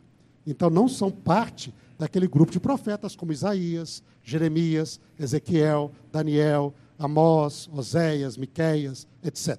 Não é? ou como os autores do Novo Testamento, os apóstolos, Mateus. Se veja, Jesus teve 12 apóstolos, entre eles, é, só Mateus e João escreveram um evangelho. Os outros dois não são dos ciclos apóstolos, Marcos e Lucas. Né? E, no entanto, foram usados por Deus para escrever na Bíblia. Né? Então, nós temos essa visão, a visão é bem ampla, e Paulo, é interessante que a igreja de Corinto fala que Deus conduz e edifica a sua igreja através do dom profético. Ele é bem claro sobre isso. Olha, você sabe qual dom, irmãos, que vocês deveriam é, procurar por excelência, porque esse dom edifica a igreja? É o dom da profecia. E diz, agora, então, ah, então eu vou ser profeta. Pastor Adolfo, como é que Deus faz com o profeta aí? Acho que pode me ajudar aqui. pode, por favor aí. Né? É, é, o pastor Renato colocou algo interessante. Pode ser assim cômico, mas pode acontecer, né? A gente vê pessoas que dizem, oh, Deus me revelou, tive um sonho. Então, nós temos que submeter esse profeta a, aos testes dos, prof, do, dos profetas. Por exemplo, ele exalta Jesus Cristo, ele exalta a encarnação de Jesus Cristo, exalta Cristo como Deus. Isso é um, um teste. É, as previsões dele se cumpriram? Sim, se cumpriram, mas é, é, não é um teste isolado. Né? Pode até ter se cumprido, mas não, é, não pode ser um teste isolado. É, ele, os, pelos frutos os conhecereis. O profeta, a vida dele é um testemunho claro, transparente, da ação do Espírito Santo na vida dele. Então, pastor Reinaldo, é, não é simples assim, né? Ah, Quero ser profeta. É, é, ele tem que passar por, por um crivo bíblico a fim de, de, de, de, nós afirmarmos no final se é ou não e é. é interessante que eu já vi muitas placas por aí em alguns lugares, na né? Escola de Profetas. Uhum. Matricule-se.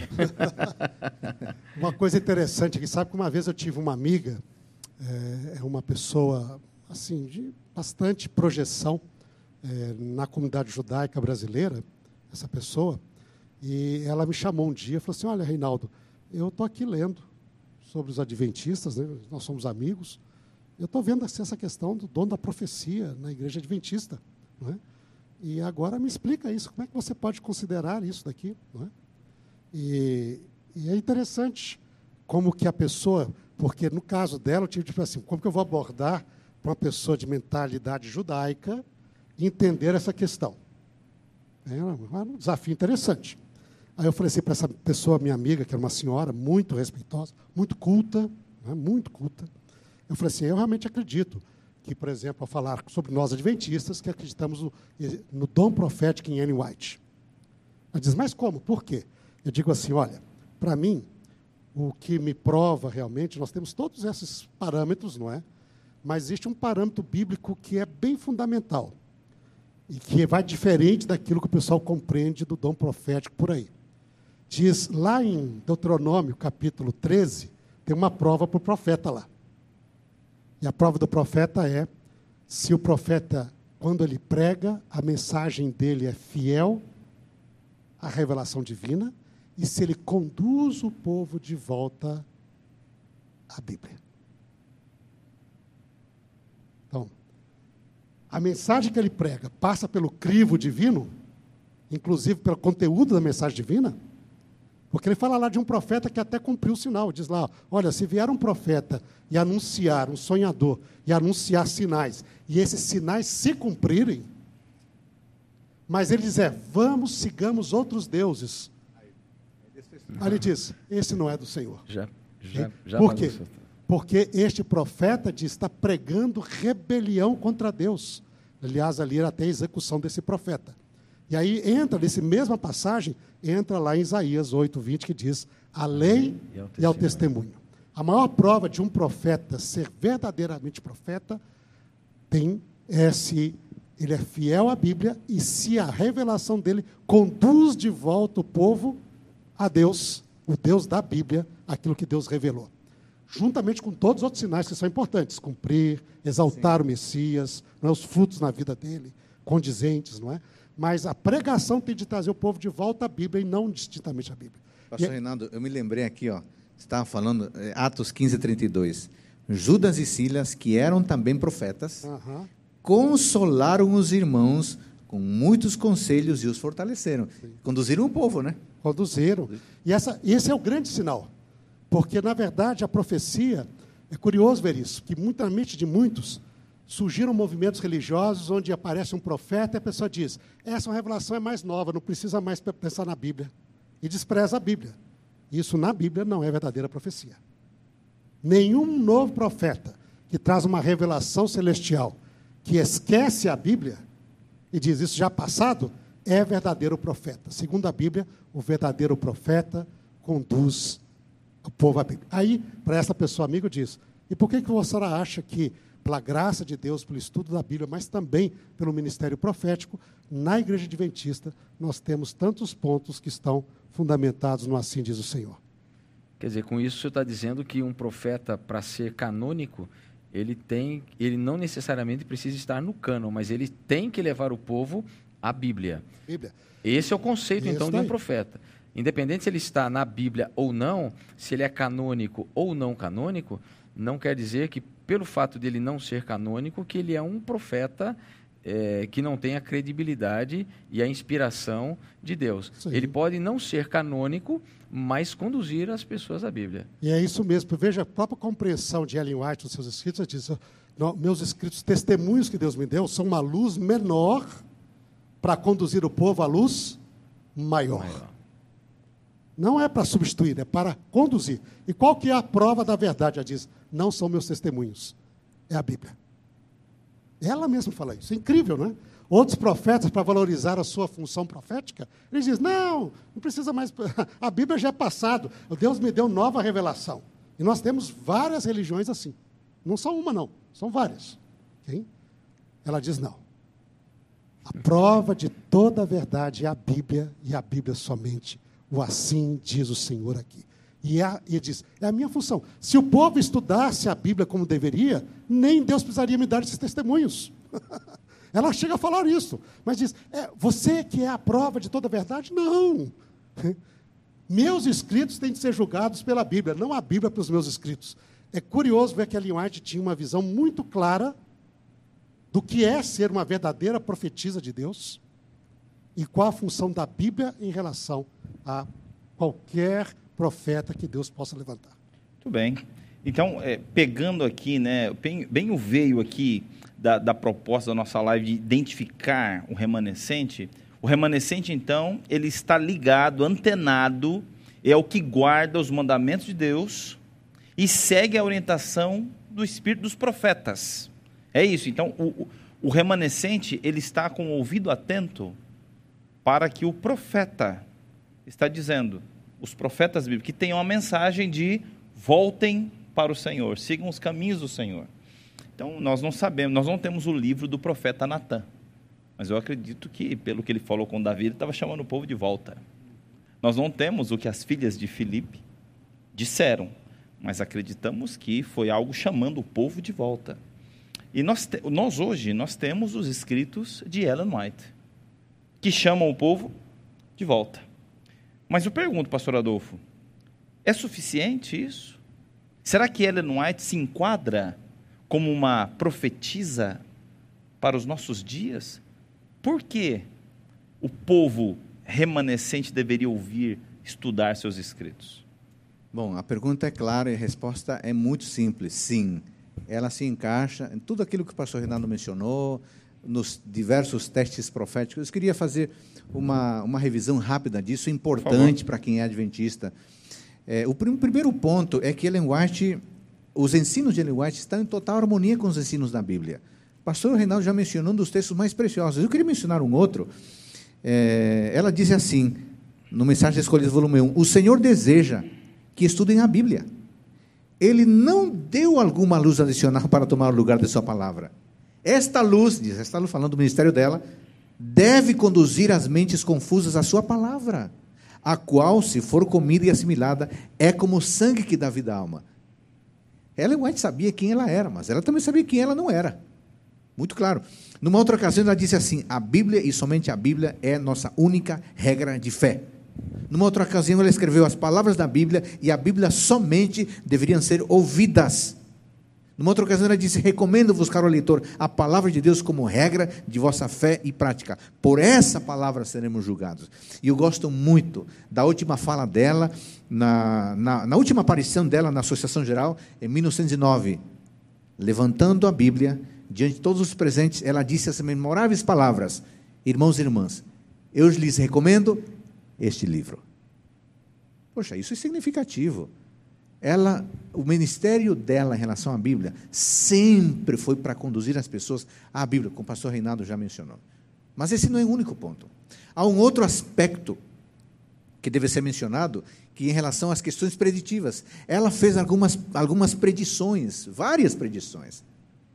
E eu queria mencionar uma que eu acho particularmente interessante é, o, o, surgimento do espiritismo moderno. Em 1850, olha só, quando o espiritismo estava engatinhando e ninguém imaginava que havia um futuro, porque na época havia, havia um preconceito muito forte em relação ao espiritismo, um, uma barreira enorme em relação ao espiritismo. Pois Ellen White se levanta e diz que esta será uma força tremenda. Parecia um fiasco dizer isso na época, mas olha, olha hoje o espiritismo, como ele está. Ele conquistou. Ele avançou muito. Essa previsão dela se cumpriu completamente. É, numa época em, em, quando protestantes e católicos não tinham relacionamento próximo, Ellen White se levanta e diz que um dará a mão ao outro. O que, que nós estamos vendo hoje? Naquela época ninguém usou, ninguém usava falar isso. A senhora Ellen White se levantou e, e, e disse isso. Impressionante. Então, eu falei de levar a Bíblia, eu falei de pressões. É, podemos falar dos frutos do ministério de White. Pelos frutos os conhecereis. Gente, pega esse, este movimento chamado Igreja Adventista, que tem em Ellen White uma das suas pioneiras. Essa senhora pequena, baixinha, mas com a voz firme, conduziu este movimento num negócio impressionante. Fui ela que bancou, desculpa a expressão, mas ela que bancou, por exemplo, o, o movimento educacional. Olha, olha para nossas, olha para essa instituição. Ela que disse em relação aos hospitais, a visão de saúde, olha a, a perspectiva de saúde que a igreja adventista está tendo no mundo hoje. Ela que conduziu a compra de alguns lugares pontuais. Quer dizer, os frutos do ministério dela são impressionantes. Eu era um garoto católico, aos 12 anos de idade, li, porque um, um, um comportor deixou em casa, vendeu um livro de educação, eu tenho de lembrança na minha biblioteca até hoje. Esse livro mudou a minha vida. Eu posso dizer, a minha vida antes de Ellen White, minha vida depois de Ellen White. Os frutos dela são tão impactantes que eu estou me lembrando agora que na minha banca de doutorado, na banca de qualificação, na Universidade Metodista de São Paulo, 2000 e e sete. Um professor, um luterano, olhando nos meus olhos, falou assim: Adolfo, isso é impressionante que você está falando de Ellen White. Isso é verdade mesmo? Falei, professor, a, a bibliografia está aí, o senhor pode consultar. Eu apenas sistematizei. E ele, e ele, disse uma frase célebre que eu guardo numa agenda até hoje. Ele disse assim: Adolfo, que impressionante. Essa senhora tem teologia original. Vocês têm que mais, mais que estudar essa senhora e têm que nos falar mais sobre ela. Um luterano, não digo o nome dele por questão ética, mas um grande teólogo luterano. Quer dizer, o, o que ela faz impacta e quando a pessoa fica sabendo, não pode deixar de se impressionar. E eu queria terminar com outro ponto, o enfoque sobre Jesus. Gente, Ellen White entronizava, ela dizia os sermões que sejam cristocêntricos. Ela chegou a falar da ciência da salvação, para falar de como compreender Jesus e o processo expiatório é algo tremendo que ela diz que é uma ciência. Então, tudo aquilo que os profetas canônicos defendiam e viviam, Ellen White defendia e vivia também. Resumo, ela sim é uma profetisa. Muito bem. É, eu queria continuar bebendo dessa fonte aqui, viu? Porque é impressionante as pessoas quando olham para Ellen White, é, simplesmente eles julgam. Eles não conhecem a fundo o que está por detrás de todo o conceito profético, como ela surge no cenário profético da igreja, e isso traz para a igreja adventista também um contexto profético. E eu quero exatamente construir essa, essa ponte entre essa visão profética que Ellen White traz para a igreja, o surgimento do movimento profético na igreja adventista, a partir do momento em que Deus levanta, não é, essa pequena jovem de 17 anos de idade, e como Deus a transforma numa das maiores é, profetisas dessa igreja, trazendo a igreja para esse movimento da qual ele, ele surge na história não como um movimento qualquer. E eu quero exatamente é, puxar essa pergunta ao pastor Adolfo, porque quando a gente olha para o remanescente, e vamos colocar aqui, é, como igreja adventista, nos consideramos um povo. Não, perdão, pastor, pastor Reinaldo, me perdoe. É, exato, perdão. É, nos consideramos um, um, um, parte desse povo, parte desse povo remanescente dos últimos dias, a história. É, a igreja adventista, como a gente contextualiza a igreja adventista nesse cenário profético? Principalmente quando a gente olha São Mateus capítulo 28, versos 18 a 20. É, como a gente contextualiza isso, pastor? A igreja adventista é simplesmente um movimento a mais nesse cenário todo? Ou ela faz parte de um contexto profético? Fala para a gente sobre isso. Bom, pastor, nós temos aí no final do Evangelho de Mateus né, essa comissão evangélica, né? Ir de por todo o mundo, pregar o evangelho, é? fazendo discípulos de todas as nações, ensinando, batizando, né? anunciando o evangelho de Cristo Jesus. É? Então, isso é algo que realmente Cristo deu a todos os cristãos. Sim. E nós aqui creio que nós trabalhamos aqui um elemento importante com respeito a, a, ao remanescente, que é a questão do, do chamado exclusivismo. Nós vimos aqui que o exclusivismo não deve fazer parte do remanescente mesmo, nós vemos agora, terminamos aqui, temos um dom profético, manifestação profética no meio da igreja adventista? Temos. Isso cumpre a profecia? Cumpre. Então nós somos os melhores? Opa, calma aí. Né? Mas daí, muitas vezes, ao nós termos essa realidade bíblica de que não devemos ser exclusivistas, isso está certo, muitos irmãos e muitas pessoas chegam também a dizer a irrelevância. Então, já que não somos especiais, é, somos um como qualquer outro. Né? E aí, talvez, que é um ponto, que é um outro lado do pêndulo. Né? De um lado, você não quer se julgar, e é biblicamente saudável, não é, o exclusivismo não está ali. A, o, remanescente, ou a eleição de um, de um povo especial é para uma missão. Né? Então, não é para se ser melhor. Mas então, qual que, por que, que é importante isso daqui? Eu não vou ser, não está tudo bem com Deus eu estar aqui. E, por exemplo, eu tenho alguns, conheço alguns ah, adventistas que têm essa ideia. Olha, aqui é tanta coisa, né? Hum. Se eu sou, eu posso até ser, nem ser adventista mais.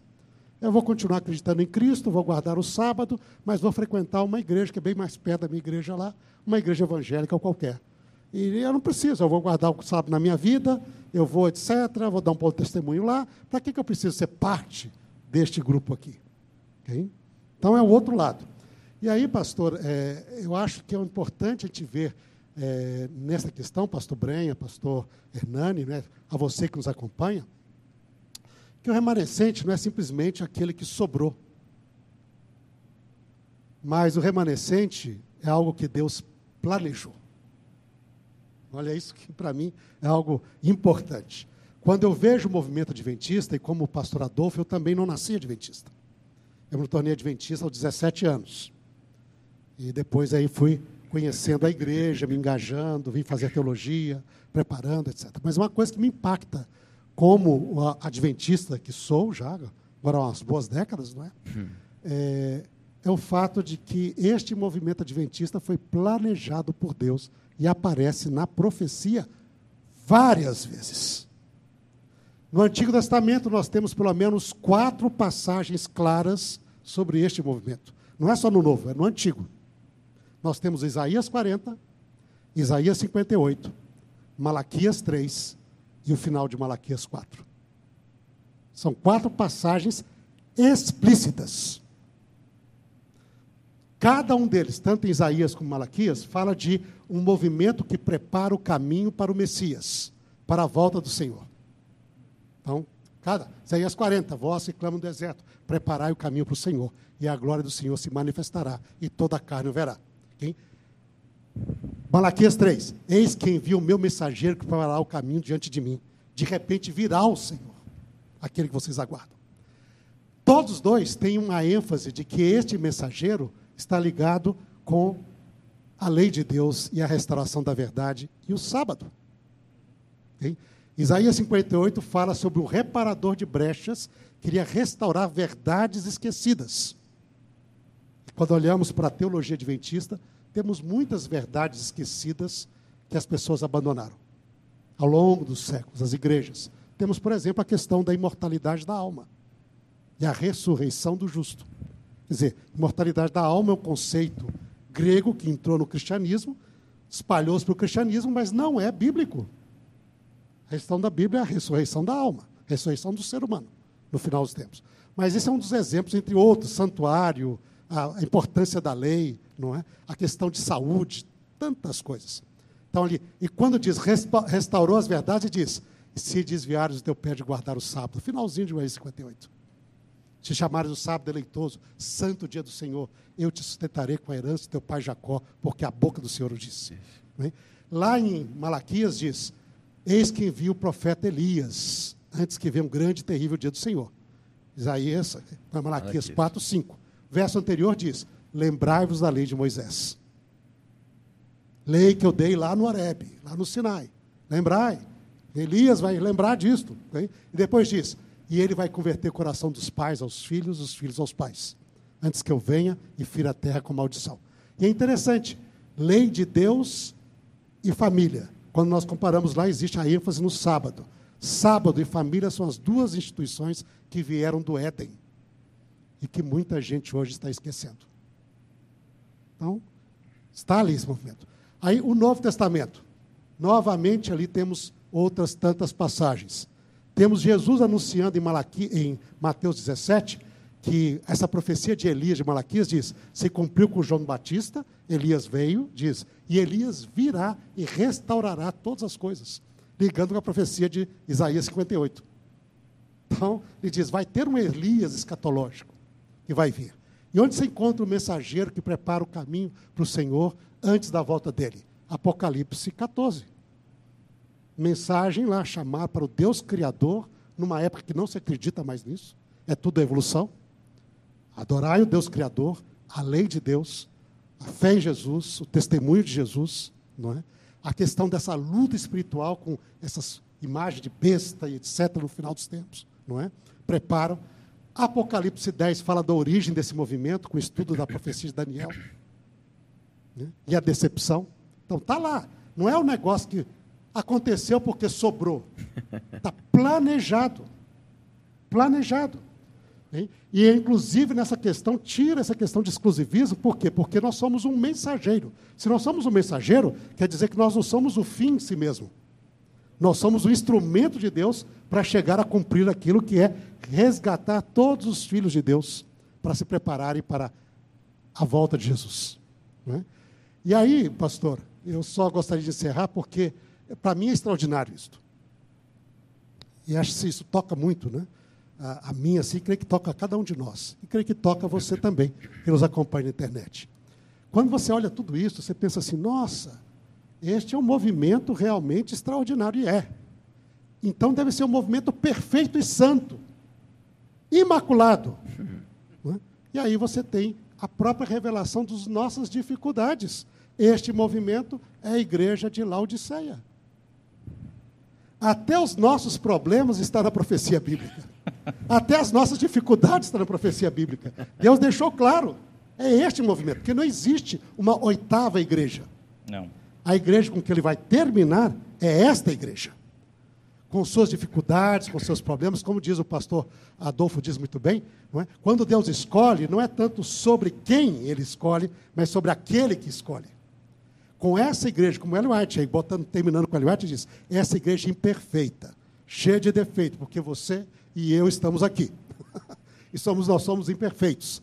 Nós não somos perfeitos. Você está aí, eu também estou aqui, nessa igreja remanescente, para cumprir essa missão. Mas diz, é com esta igreja imperfeita, que parece até que vai cair, que Deus vai terminar a sua obra, para a glória do seu nome.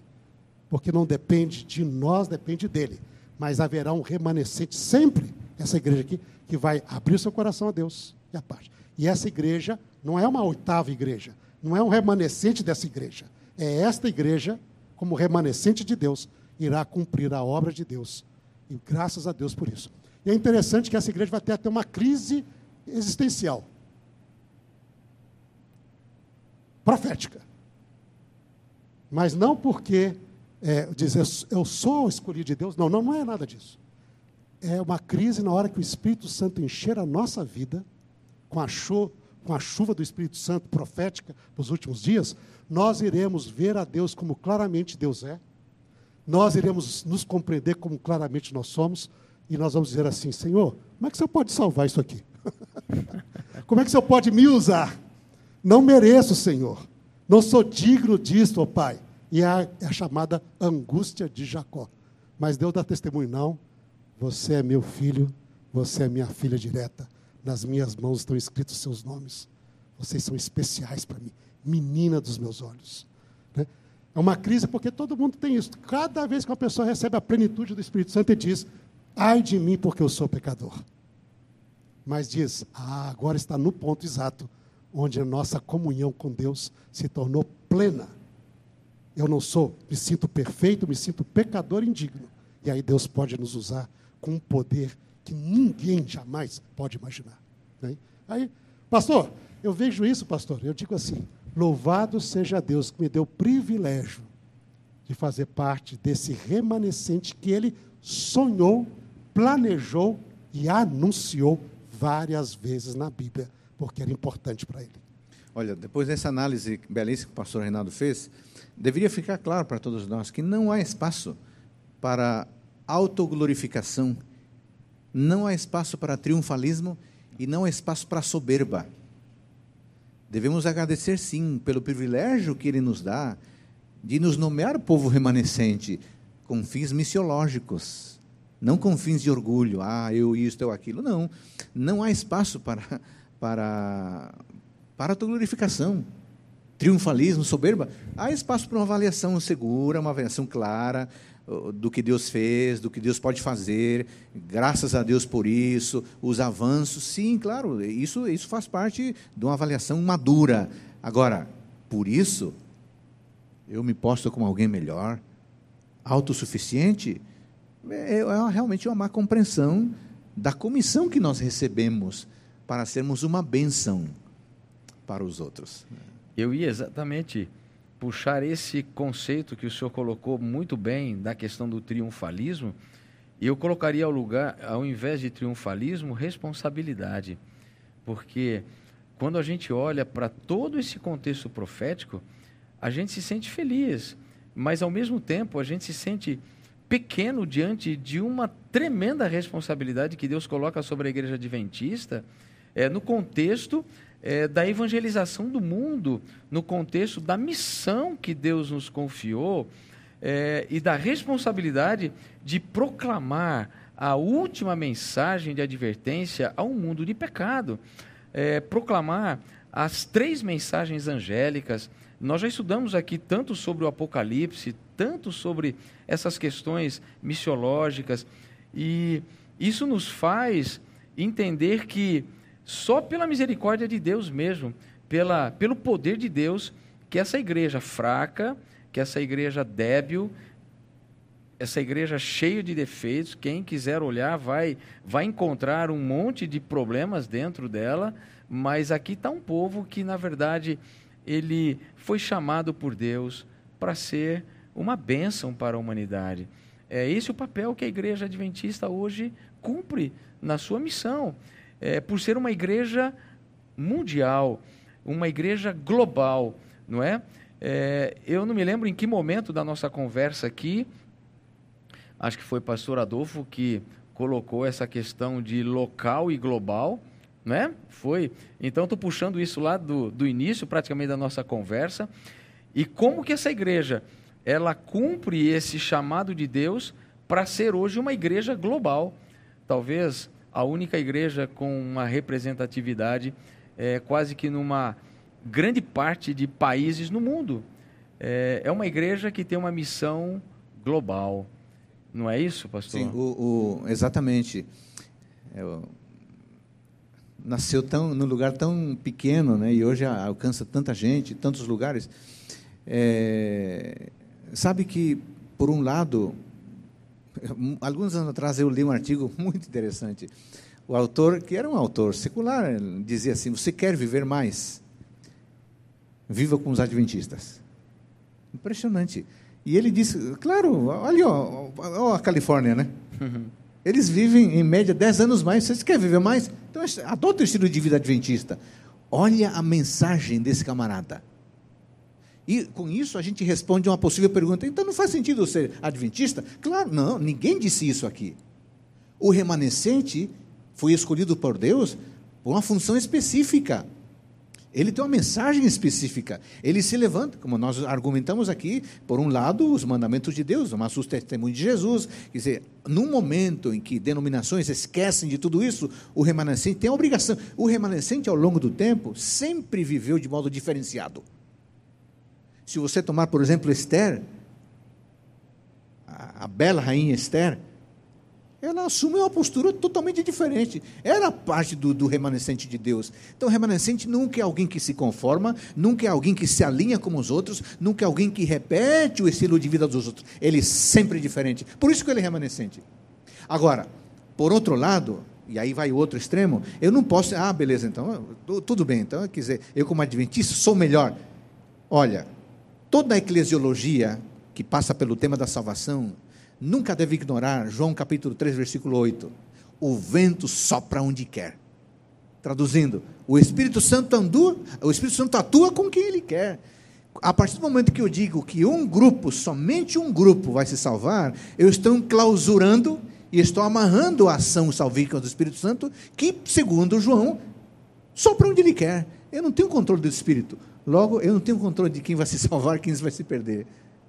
A minha, a nossa, é, o nosso privilégio extraordinário é sermos do povo remanescente de Deus. Já falamos aqui, temos uma missão, temos um desafio enorme, temos que viver de modo diferente, não podemos ser cópia dos outros, temos que, como adventistas, falamos diferente, nos vestimos diferente, nos alimentamos diferente, assistimos coisas diferentes, ouvimos coisas diferentes, expressamos diferente, somos do remanescente. Isso é para nossa soberba, para nossa glorificação? Não, Senhor. Isso é porque temos uma missão. Esse é o ponto. Mas, sobretudo, porque nós temos uma base. E aí vem, e aí eu volto a, a colocar a questão da guarda dos mandamentos e o valor do processo profético. Porque como igreja adventista, e aqui nós temos que ser muito claros, e, e, volto a dizer, não é uma questão triunfalista e nem de exclusivismo, é uma questão profética, como o pastor Reinaldo colocou de forma tão clara. Ora, se nós temos uma voz profética para os nossos dias, e que essa voz profética ela não está aí para desautorizar tudo aquilo que a Bíblia nos traz como verdades, mas ela nos abre os olhos para tantas coisas das quais nós, como adventistas, conseguimos entender de forma diferente. Pastor, pastor e pastor Hernani, permitam aqui, já estamos indo para o final, né? Sim. Eu queria, eu queria colocar mais uma coisinha rápida. É, é importante saber quem nós somos como povo remanescente. Porque existem acusações, vocês são exclusivistas, vocês são triunfalistas, temos que avaliar mesmo. Será que no nosso modo de comunicar nós estamos dando a margem a que haja essa compreensão? Então temos que avaliar. E se estamos dando margem a isso, temos que reconhecer claro. a linguagem que utilizamos. Mas, por outro lado, pastor Brenha, pastor Hernani, esta é uma igreja representativa. Eu queria lembrar o seguinte: nós não podemos ficar intimidados. Ora, quiseram intimidar a rainha Esther, quiseram intimidar o profeta Elias o remanescente, o povo remanescente, precisa cumprir o seu papel. O pastor Reinaldo descreveu: precisa cumprir o seu papel. Fazer uma autoavaliação se está cumprindo o seu papel. E não se deixar intimidar por aqueles que faltamente acusam, porque você está aquilo. Avalie Se você não está sendo triunfalista, se autoglorificando, sendo exclusivista, mas você está cumprindo o seu papel, continue cumprindo. Não se, não se deixe intimidar por aqueles que querem travar o seu trabalho lançando acusações falsas. Façamos como Neemias. Vamos construir. Não, não, não temos tempo para essas discussões. Temos um trabalho para fazer. Então tem esses dois pontos. Nada de triunfalismo, nada de autoglorificação, mas nada de intimidação também. Observe o remanescente, nunca se intimidou, não. E por isso que ele permaneceu. Com carinho, com jeito, com muito respeito, vamos avançar. Esta é a missão que Deus nos deu. Ok? Eu Pastor, acredito diga. que às vezes nós nos confundimos porque nós somos acusados de ser algo e esquecemos que nós não estamos aqui para nos defender. Nós estamos aqui para proclamar aquele que nos salvou. E a missão do remanescente é ser o mensageiro de Deus, levando o mundo a reconhecer o seu Criador. E é essa pergunta, é com base nisso que eu formulo a pergunta para o senhor, pastor Adolfo. A gente deixou as perguntas mais difíceis, como o senhor falou para o pastor eh, Reinaldo, mas agora eu posso jogar para ele, pastor Reinaldo? Olha, E vai Por ser favor, uma das né? últimas perguntas. A ok? última pergunta, Ok, praticamente. Pode ser. Pastor Adolfo, o remanescente é o que vai ser salvo, certo? O remanescente é o que vai ser salvo. Nós acabamos de falar aqui de forma muito clara que a igreja adventista, adventista do sétimo dia ela é uma igreja remanescente, porque ela guarda os mandamentos de Deus e tem o espírito de profecia e tem uma missão. Eu te pergunto, sabendo que nós não fazemos partes, não fazemos parte da grande maioria do mundo. Aí, para ser salvo, a pessoa precisa ser adventista? O mundo vai se precisar se batizar na igreja adventista para ser salvo? Como é que funciona isso? Podemos fazer a oração final para a gente despedir? Olha, eu acho interessante uma colocação do Dr. Henrique Mané Rodrigues, num artigo muito lindo que ele escreveu sobre a teologia do remanescente. Aliás, é um livro, né, todo. Mas Muito ele bom. tem um artigo menorzinho, pequeno. Ele diz assim que ele ele pensa a partir da, de todo o relato bíblico que o povo salvo é maior que o povo remanescente. Uau! Porque se você pensa em Abraão como escolhido, será que você vai delimitar a salvação a Abraão? Ou você não pode pensar que os salvos também foram aqueles às quais ele abençoou, às vezes sem saber, sem ter consciência? Então, eu, eu tenho a impressão realmente que esse, esse é o ensino bíblico. O povo salvo é maior que o povo remanescente. Porque quando falamos remanescente, a gente deixou claro isso aqui, é em termos missiológicos há um dever do povo remanescente. Mas nós não temos controle de quem recebeu a mensagem. Que essa questão entre a pessoa e Deus. Nessa perspectiva, eu diria que a salvação, como é de Deus, é surpreendente. Uma vez, numa, numa palestra que aconteceu aqui alguns anos atrás, é, por ocasião da, de uma palestra em relação a Martinho Lutero, justificação pela fé, é, alguém perguntou para o pro professor luterano que estava apresentando o tema sobre Lutero, em relação ao sábado. Em relação ao sábado. É, Martinho Lutero não teve a, a iluminação, a verdade do sábado no seu ministério. Ellen White diz que anjos guardam o túmulo de, de Guilherme Miller. do, Guilherme do- do- Miller. do Guilherme Miller. É lindo isso, né? Agora, e ele? Ele guardou o sábado? Guardou todo o conjunto doutrinário adventista? E é emocionante é, dizer isso, né? E isso não diz alguma coisa? Muita coisa. Ah, nós não temos controle disso. É, nós, nós vamos continuar pregando, fazendo o apelo de Pedro. O pastor Reinaldo falou de Pedro. Vamos fazer o apelo de Pedro. E agora, o que vamos fazer? Seja batizado para a salvação dos seus pecados. E o apelo de Cristo também. Vamos continuar fazendo isso. Vamos continuar engrossando as fileiras da igreja adventista. Mas nós não temos controle do Espírito Santo. Ele está salvando por aí. E no fim dos tempos, esse povo será reunido. É, essa música linda, né? somos um pequeno povo muito feliz. Não sei se é verdade, não, sabe? Eu acho que o povo não é tão pequeno assim, não. Pequeno é o que a gente consegue enxergar, mas o Espírito Santo é tão criativo. Ele alcança tanta gente que não temos ideia. Eu quero dar um toque bem familiar. É, eu sou de uma família católica, toda católica. Eu sou único adventista em casa, único. Mas eu tenho uma família querida. A minha mãe, Dona Maria, é uma cristã impressionante. Viu, Reinaldo? Católica. Impressionante. É uma católica impressionante. Daquelas que lê a Bíblia, devolve o dízimo, vai à missa, faz o bem. Ela é católica. Eu oro por ela desde que eu tenho 13 anos de idade. Sabe o que é isso? Eu deixo nas mãos de Deus. E aí? ela vai se perder? Eu, essa pergunta me angustia, mas eu descanso em Deus. Eu acho que o Espírito Santo é tão poderoso e criativo que está trabalhando no coração dela e de tanta gente que aparentemente não segue os caminhos que a gente gostaria que seguissem. O vento sopra onde quer. João 3:8. Eh, eu fico imaginando as duas grandes surpresas que a gente vai ter no céu. E isso é uma coisa que me toca muito, pastor Reinaldo, pastor Adolfo, pastor Hernani.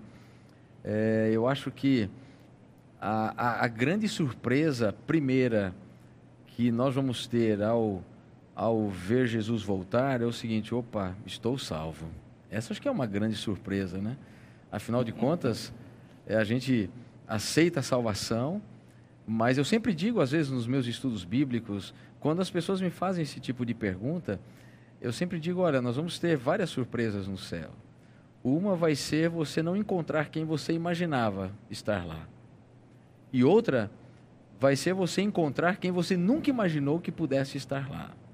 Então, quando às vezes algumas pessoas, como pastor adventista, me convidam até para fazer, por exemplo, um serviço fúnebre é, de alguém que é, não professou a mesma fé que eu, mas ao longo da sua vida ouviu, como o pastor Adolfo falou, é, da sua mamãe, ouviu a respeito do Evangelho, teve oportunidades. A gente nunca sabe o que se passa no coração de uma pessoa como essa. Eu nunca me recusei a fazer um, uma cerimônia fúnebre de quem quer que seja, independente da sua religião. E eu faço assim com a convicção profunda de que a vida daquela pessoa, o destino daquela pessoa, não sou eu quem decide. Deus conhece todas as coisas. E eu me coloco como parte desse grupo remanescente hoje como um pastor, mas sobretudo como como membro dessa desse corpo de é, eclesiástico remanescente de Deus profético dos últimos dias, e eu faço a minha missão. Eu prego o evangelho, e os resultados são com Deus. Agora, Deus vai me cobrar se eu, como pastor, se eu, como parte desse grupo remanescente histórico e profético, se eu me omitir a dar o sonido certo. Então, essa responsabilidade Deus vai me cobrar. Como pastor, vai cobrar do pastor Hernando, vai cobrar do pastor Reinaldo, vai cobrar do pastor Adolfo, independente das instâncias que trabalhamos, sejam elas administrativas ou sejam elas é, de trabalho é, de é, linha de frente da igreja, independente disso, Deus colocou sobre esse povo remanescente uma responsabilidade. Eu, agora em setembro, pastor Hernando, eu fiz uma, pastor Breno, eu fiz um evangelismo, que sempre se faz na igreja, né? E eu fiquei, preguei durante a semana em Campo Grande. Eu fiz apelo toda noite. E dezenas de pessoas se batizaram na igreja adventista. Eu não fiz apelo para outras igrejas. Fiz apelo para a igreja adventista. Claro, e fiquei feliz que se batizaram. E o pastor local trabalhou, 40 e poucas pessoas se batizaram naqueles dias. E se batizaram na igreja adventista. Essa é uma função como pastor. Agora, eu não tenho controle do Espírito Santo. Não. Ninguém tem controle do Espírito Santo. Ele age como ele quer, onde ele quer, no coração que ele quer. Agora, eu penso, estou convicto, que faço parte do povo remanescente. Creio isso com carinho, humildade, mas eu também creio que o Espírito que que o Espírito Santo trabalha em tanta gente. E está trabalhando no coração da minha mãe e de tantos outros. Eu até me atrevo a dizer que nesse, nesse ano 2020, isso saiu muito das nossas mãos. Porque eu não sei todos que estão assistindo, não sei todos que vão assistir. Então, eu acredito nisso, pastor Adolfo, pastor Reinaldo, pastor Elias, que a nossa missão é pregar a verdade e vivê-la como remanescente e deixar os resultados, o alcance na mão do Espírito Santo. Minha missão não é julgar quem está salvo ou quem está perdido, mas é admoestar os requisitos de Deus para a salvação. Então, eu acredito que essa é a nossa missão, viu, pastor Elias? Que momento é, especial poderosa. nós tivemos nessa live, né? Passamos aqui praticamente duas horas e sete minutos conversando sobre um tema e continuaríamos falando aqui muito mais, né? É, antes de deixar aí com vocês a palavra final, eu quero aqui agradecer você. É, quero agradecer mais uma vez aí Adventistas Brasil, que mais uma vez esteve conosco, transmitindo todo esse momento, toda essa conversa. Há tantas pessoas que estão conectadas. É muito bom você reveja o conteúdo dessa live, reestude, porque quando a gente olha na profecia, quando a gente olha na Bíblia, quando a gente olha o contexto profético, não tem muito para onde você ir. Esse é o caminho.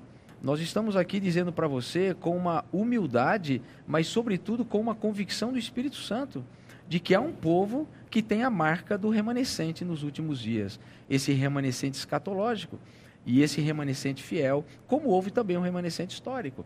Então, Deus tem essa marca e eu fico feliz por hoje ser um pastor adventista, é, já há 36 anos militando nesse ministério. É, para mim, se há uma palavra que eu uso com muita humildade, é a questão de dizer que eu tenho orgulho de ser um pastor adventista.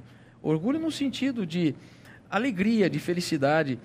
E falo para todas as pessoas, independente do lugar que eu estou, é, nunca omiti a minha identidade e Deus sempre me deu, aonde eu estive, é, com as pessoas com quem eu converso, com as pessoas com quem eu conversei, muito respeito em dizer a isso. Eu sou um pastor adventista, creio que essa igreja é a igreja remanescente, é a igreja dos últimos dias, é a igreja que tem essa missão escatológica de pregar as três últimas mensagens angélicas, de é, trazer as verdades que ficaram esquecidas ao longo do tempo, a verdade presente para esse tempo. E será a igreja, como o pastor Reinaldo colocou, embora seja uma igreja fraca, defeituosa, é a igreja de Laodiceia, é a última igreja, não haverá uma oitava igreja nós somos a última igreja. E por essa igreja, Deus concluirá a sua obra em todo o mundo. Louvado seja Deus por isso. Pastor Hernani, muito obrigado por estar conosco. É, Pastor Reinaldo, suas últimas palavras aí para os nossos queridos irmãos e amigos que nos assistiram. É, Pastor Brenha, agradecemos a, agradeço a oportunidade de estar aqui com vocês para estudar esse tema tão importante, não é? E só queria deixar assim, talvez como última palavra, se você faz parte deste remanescente, que tem essa missão profética, considere esse privilégio também, não é? de participar dessa missão. Como Deus diz lá para Jeremias, quando Deus chama para uma missão profética, diz: Antes de você nascer, eu já te conheci. Te chamei pelo nome. Você é meu e você será profeta para as nações. É para isso que nós somos chamados. E isso é para cada adventista que aceita, se torna adventista, isso é individual para cada um de nós. E forma um todo para nós como um movimento. E que Deus te abençoe para você, ao cumprir a sua missão profética que Deus sonhou antes de você nascer. E que realmente isso se realize na sua vida. Hein? Pastor Adolfo, muito obrigado aí pela sua participação conosco.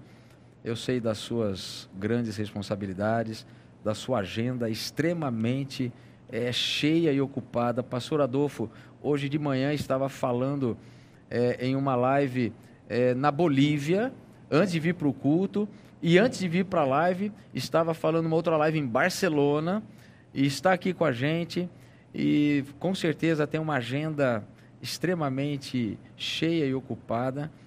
Pastor, muito obrigado por abrir espaço na sua agenda, por estar conosco. Saiba que as portas da Igreja do sempre estarão abertas ao Senhor. Seja muito bem-vindo e muito obrigado. E as suas palavras finais aí para o nosso público que nos assistiu. Obrigado, pastor Brenha, pelo convite, pastor Hernani, pastor Renato, pela companhia.